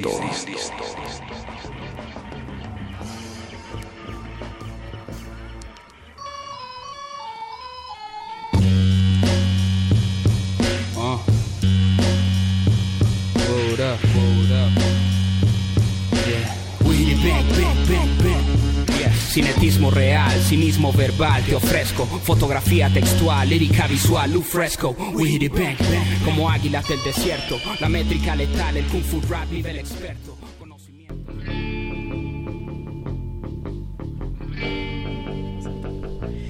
Esto es playlist de resistencia modulada. Estamos platicando con Fernando García, colaborador de Elemento R, programa de nuestra estación hermana vecina Reactor 105.7. ¿Sí? 105.7. Saludos a la, a la banda del Imer, que además eh, yo también pasé por esas aulas, cabinas y, y se extrañan, están chidas, me gusta también, es otro modo de hacer radio muy distinto al que se hace aquí en, en Radio UNAM. Estábamos platicando, Fer, acerca de, bueno, con motivo de, de la rola de Café con Leche, ¿no? De, pues, toda esta escena del rap y del hip hop que, que está sucediendo ahora en México, pero que ya lleva un rato, ¿no? O sea que hay banda súper del, no sé, explícame tú mejor, eso de vieja escuela, nueva escuela, ¿todavía tiene sentido o es como ya así como muy de, de, de nostalgia decir eso de vieja escuela? Pues eh, hablando estrictamente de rap mexicano, pues vieja escuela, naturalmente tengo que mencionar a, mi abuelito, al original Tata, original Gangsta, MC Luca, que es el ajonjolito de los moles, o sea, es, como el gran patriarca. Cualquiera, cualquier rapero que, venga, que, que hable hoy en México debe de tenerlo eh, como referente. estamos hablando como de finales de los 90, mediados de los 90 para acá, que fue cuando el rap empezó realmente a tomar como una, un papel más en serio y más profesionalizado aquí en México. Eh, debemos de mencionar a, gente como a Memo Ríos, a Caló, que a muchos no les gusta porque pues dicen es que eso era puro relajo y bla bla bla, pero pues la neta es que le enseñaron a la gente y lo popularizaron a que había una forma de cantar que era el rap, ¿no? Pues ya de ahí, este, obviamente pues también hay muchas situaciones, intereses económicos y tendencias funcionando, ¿no? Porque siempre ha funcionado así el negocio discográfico, pero pues a raíz de eso pues eh, se crearon eh, productos como Control Machete, que también cualquiera que pueda hablar ahorita de rap lo escuchó y conoció el rap, el 95% de raperos en México lo conocieron a través de Control Machete. Los escuchas también lo conocimos porque nuestros primos traían este cassettes de control machete. Todos escuchamos ese cassette de control Exacto, era el mucho barato. Eh, traíamos eh, pues también la escuela de Cypress Hill, Kid Frost, un montón de, de, referencias, ¿no? Pero lo que teníamos aquí en México era control machete. Ya si te metías más, pues podías encontrar colectivos como La Vieja Guardia, que es de donde es MC Luca, saludos a Aztec, a Jerry, a Big Metra. Eh, si te ponías también más, más eh, piqui, pues en el Chopo como que topabas más cosas, pues topabas que ya estaba sonando un Caballeros del Plan G en, en, la, en Durango, eh, La Flor de Lingo en Monterrey, el mismo Cártel de Santa cuando empezaba también en Monterrey. Que naturalmente se daban en estados como Monterrey, como Sonora, porque también eran estados fronterizos. ¿no? Ajá, Tijuana. Pues, ¿cómo, ¿Cómo va impregnando hacia el centro del país? Que es, digamos, no tan, es un poco reciente, ¿no? Que, se va impregnando y que también se va popularizando y ahorita ya vemos a el mismo Simpson a huevo, a Big Metra en el Vive Latino, ¿no? O sea, que era algo que no, no, sucedía con el rap, o no era tan frecuente. Hubo, me parece que fue el año 2004 o 2005, el Vive Latino tuvo la primera vez su, su primer experimento de un escenario dedicado enteramente a rap y ahí fue como hubo de, de, todo, ¿no? Gente que ahorita cruz que ya ni se hablan, que ya se tiran este caca en, en, la menor provocación.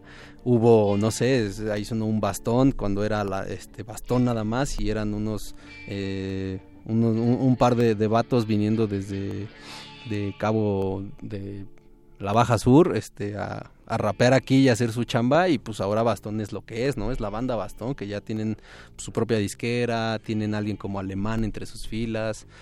O sea, que también ya Alemán estuvo el año pasado en este festival de la Ciudad de México el, radical, mestizo. ¿no? Sí, sí, o sea, que ya es, o sea, lo que digo, ya es como muy común eh, tener a eso, ¿no? A grandes nombres de, del hip hop en festivales chonchos.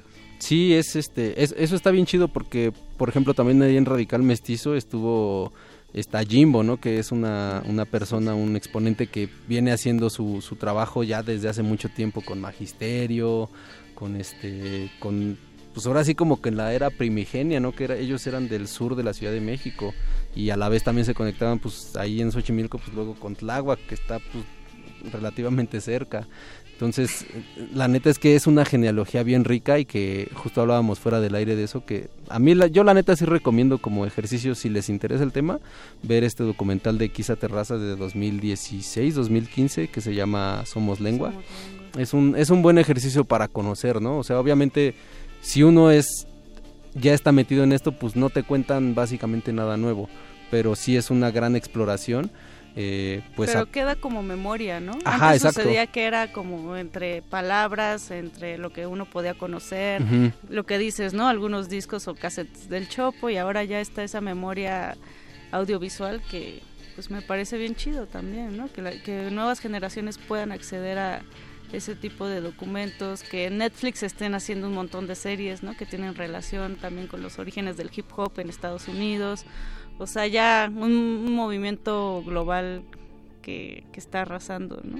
Sí, la neta, eh, está chido eso también por el lado en el que ya, pues poco a poco te vas dejando de pretextos de, es que no tengo la información a la mano y pues me da huevo a buscar, entonces pues me quedo con lo que los medios me traen. No, pues ahí está la información, está internet, está Netflix mismo tiene una gran serie que es Hip Hop Evolution, lleva cuatro temporadas, la, hace como dos semanas estrenó la cuarta temporada y es una excelente exploración audiovisual de de dónde viene todo esto, ¿no? O sea, te explican desde la primera fiesta el 11 de, agosto de 1973 que dio DJ Cool Herc ahí en, en, en, el Bronx y que esa se marca como el inicio de la cultura hip hop, ¿no? Y te van platicando toda la historia a partir de eso. Te platican en cómo se ramificó en, en, los barrios de Nueva York, cómo brincó hasta la costa oeste con el gangsta rap, cómo se empezó a desarrollar en Atlanta con el, el Dirty South, el sonido, los abuelitos de lo que hoy conocen como trap, pues ya venía gestándose desde hace 20 años, ¿no? Que ese es otro tema, ¿no? El trap. O sea, me gusta que también el hip hop y el rap se empiezan a cuestionar, ¿no? Ahora también ya hay eh, pues un cuestionamiento de temas de género, ¿no? Un cuestionamiento en las batallas que se preguntan por tanta violencia, ¿no? Por las barras que pues luego también incitan a una cultura gangsta que en México se transforma de, de muy distinta manera, ¿no? Con un contexto político muy distinto también al de Estados Unidos. Es decir, está madurando también hacia otros lados el, el hip hop.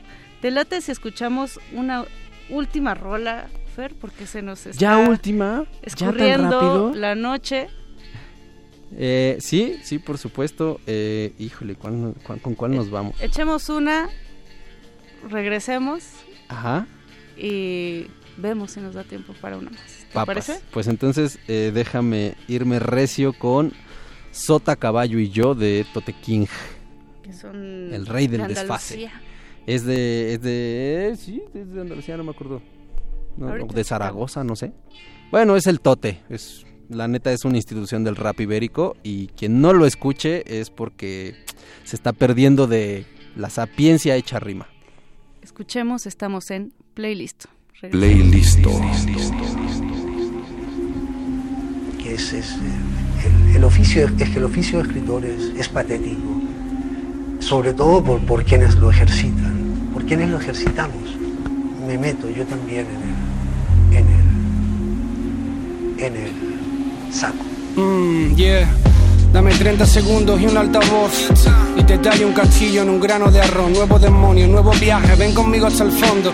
Pienso darle sentido al síndrome de Estocolmo. 15k por una hora, media hora de vuelo. El mismo tiempo que tardas en a Turquía por pelo. Yo subío como Dyson, no chupando como Dyson. Voy a meterme en el estudio, hoy la noche tiene algo. Yo ya estaba antes que el flow se cambiase el sexo al swag. Estoy a 5 segundos de esa frase especial. Está guay que vayáis al gym a mataros pa' Instagram Porque antes hijos de puta solo ibais pa'. Corre, pídele la paga a tu papá y dile a tu mamá que le dé la vuelta al Gucci antes de lavarlo, se lo va a cargar. Llegó lo artificiero pa' tu bomba de himno. Totequín, un extranjero en el populismo. Un martes compro el pan con ropa rota y ni me fijo, niño. El miércoles mil pavos encima solo en patrocinios. Perdona, mami, esta horterada que te deshonra. Pero esos cabrones me obligan a hacerlo para echar la onda. Raperos fachas son la guinda, Eduardo Hindas. Salen de la rifa arruinados en cada timba. Un saludo a todo el que entiende lo que hacemos y a todo que me dejó de seguir si voté a Podemos y dame un chiste de Joaquín del Betis. Que el programa de la voz tiene un coach pero acaba en X y eso no es un chiste. Que tabarra. Vamos a la guerra en cada bar. Y es que hace tres años creí que estaba agafado. Como una foto con Cobain con los ojos cerrados. Me despido de esos años mientras miro la hora. Con un caché más alto que cuando estaba de moda.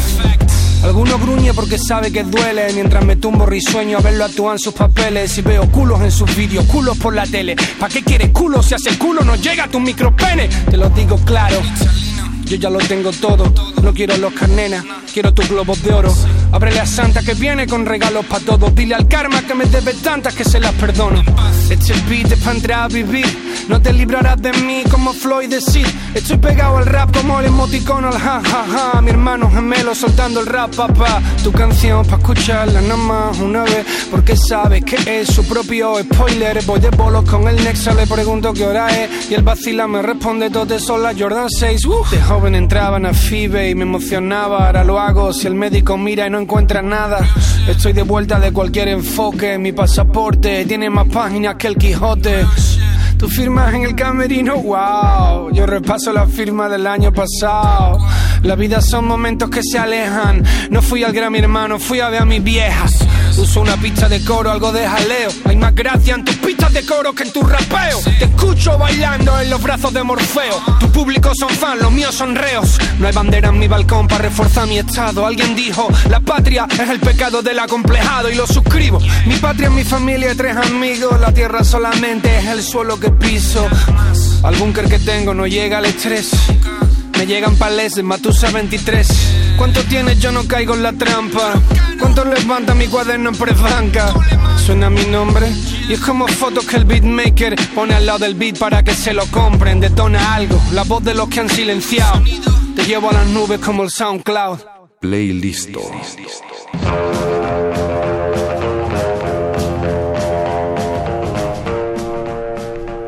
Esto es playlist de resistencia modulada. Se nos va el tiempo, Fer García, Fernando García. Pero la neta es que buen, buen playlist. Buen playlist y también un poco de todos lados. Eso me gusta como internacional, de México, un poco de España. Eh, recomendaste unos buenos docus, además. ¿En dónde podemos buscar tu trabajo, Fernando? Pueden buscarme, eh, naturalmente escribo consuetudinariamente en Revista Chilango, soy coeditor de entretenimiento ahí y trato como un poco de llevar agua al molino del hip hop pues permanentemente. También pueden buscarme en Instagram, en Twitter eh, y en Facebook como Oyetrick. En Instagram y en Twitter naturalmente es todo junto, Oyetrick.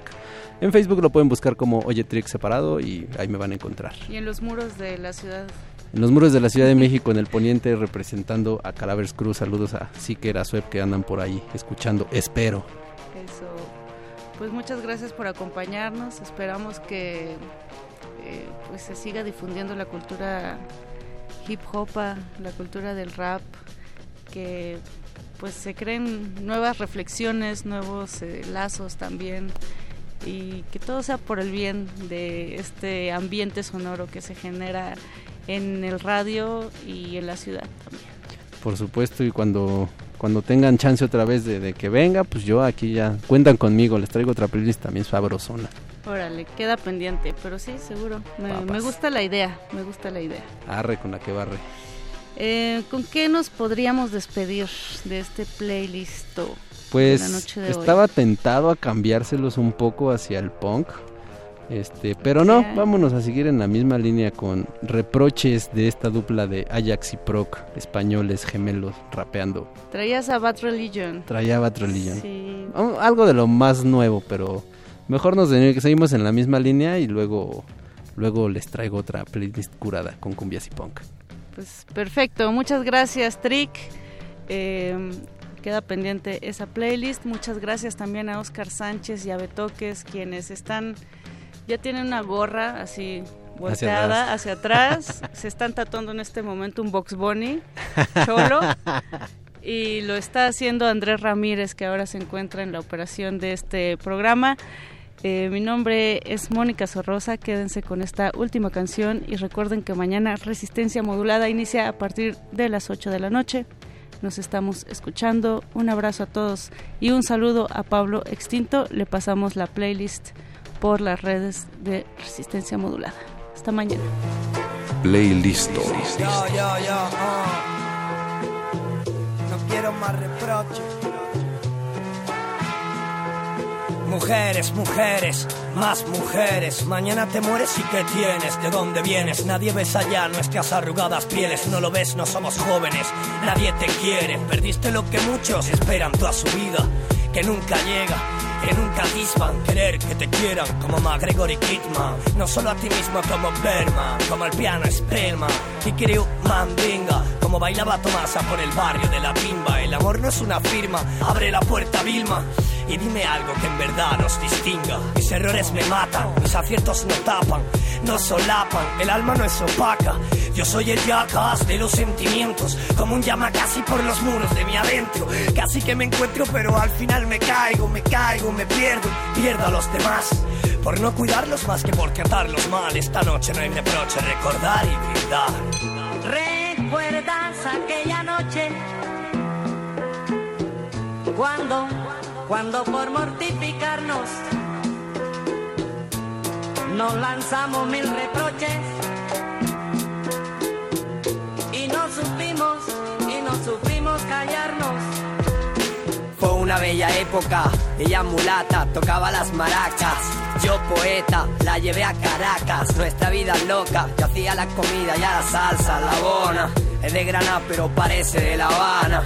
Vive en la tierra pero viene de la luna. Me pidió un anillo pero me quedé la pluma. Dame un bocadillo que mi alma se desploma, guajira. ¿Recuerdas aquella noche? Cuando, cuando por mortificarnos nos lanzamos mil reproches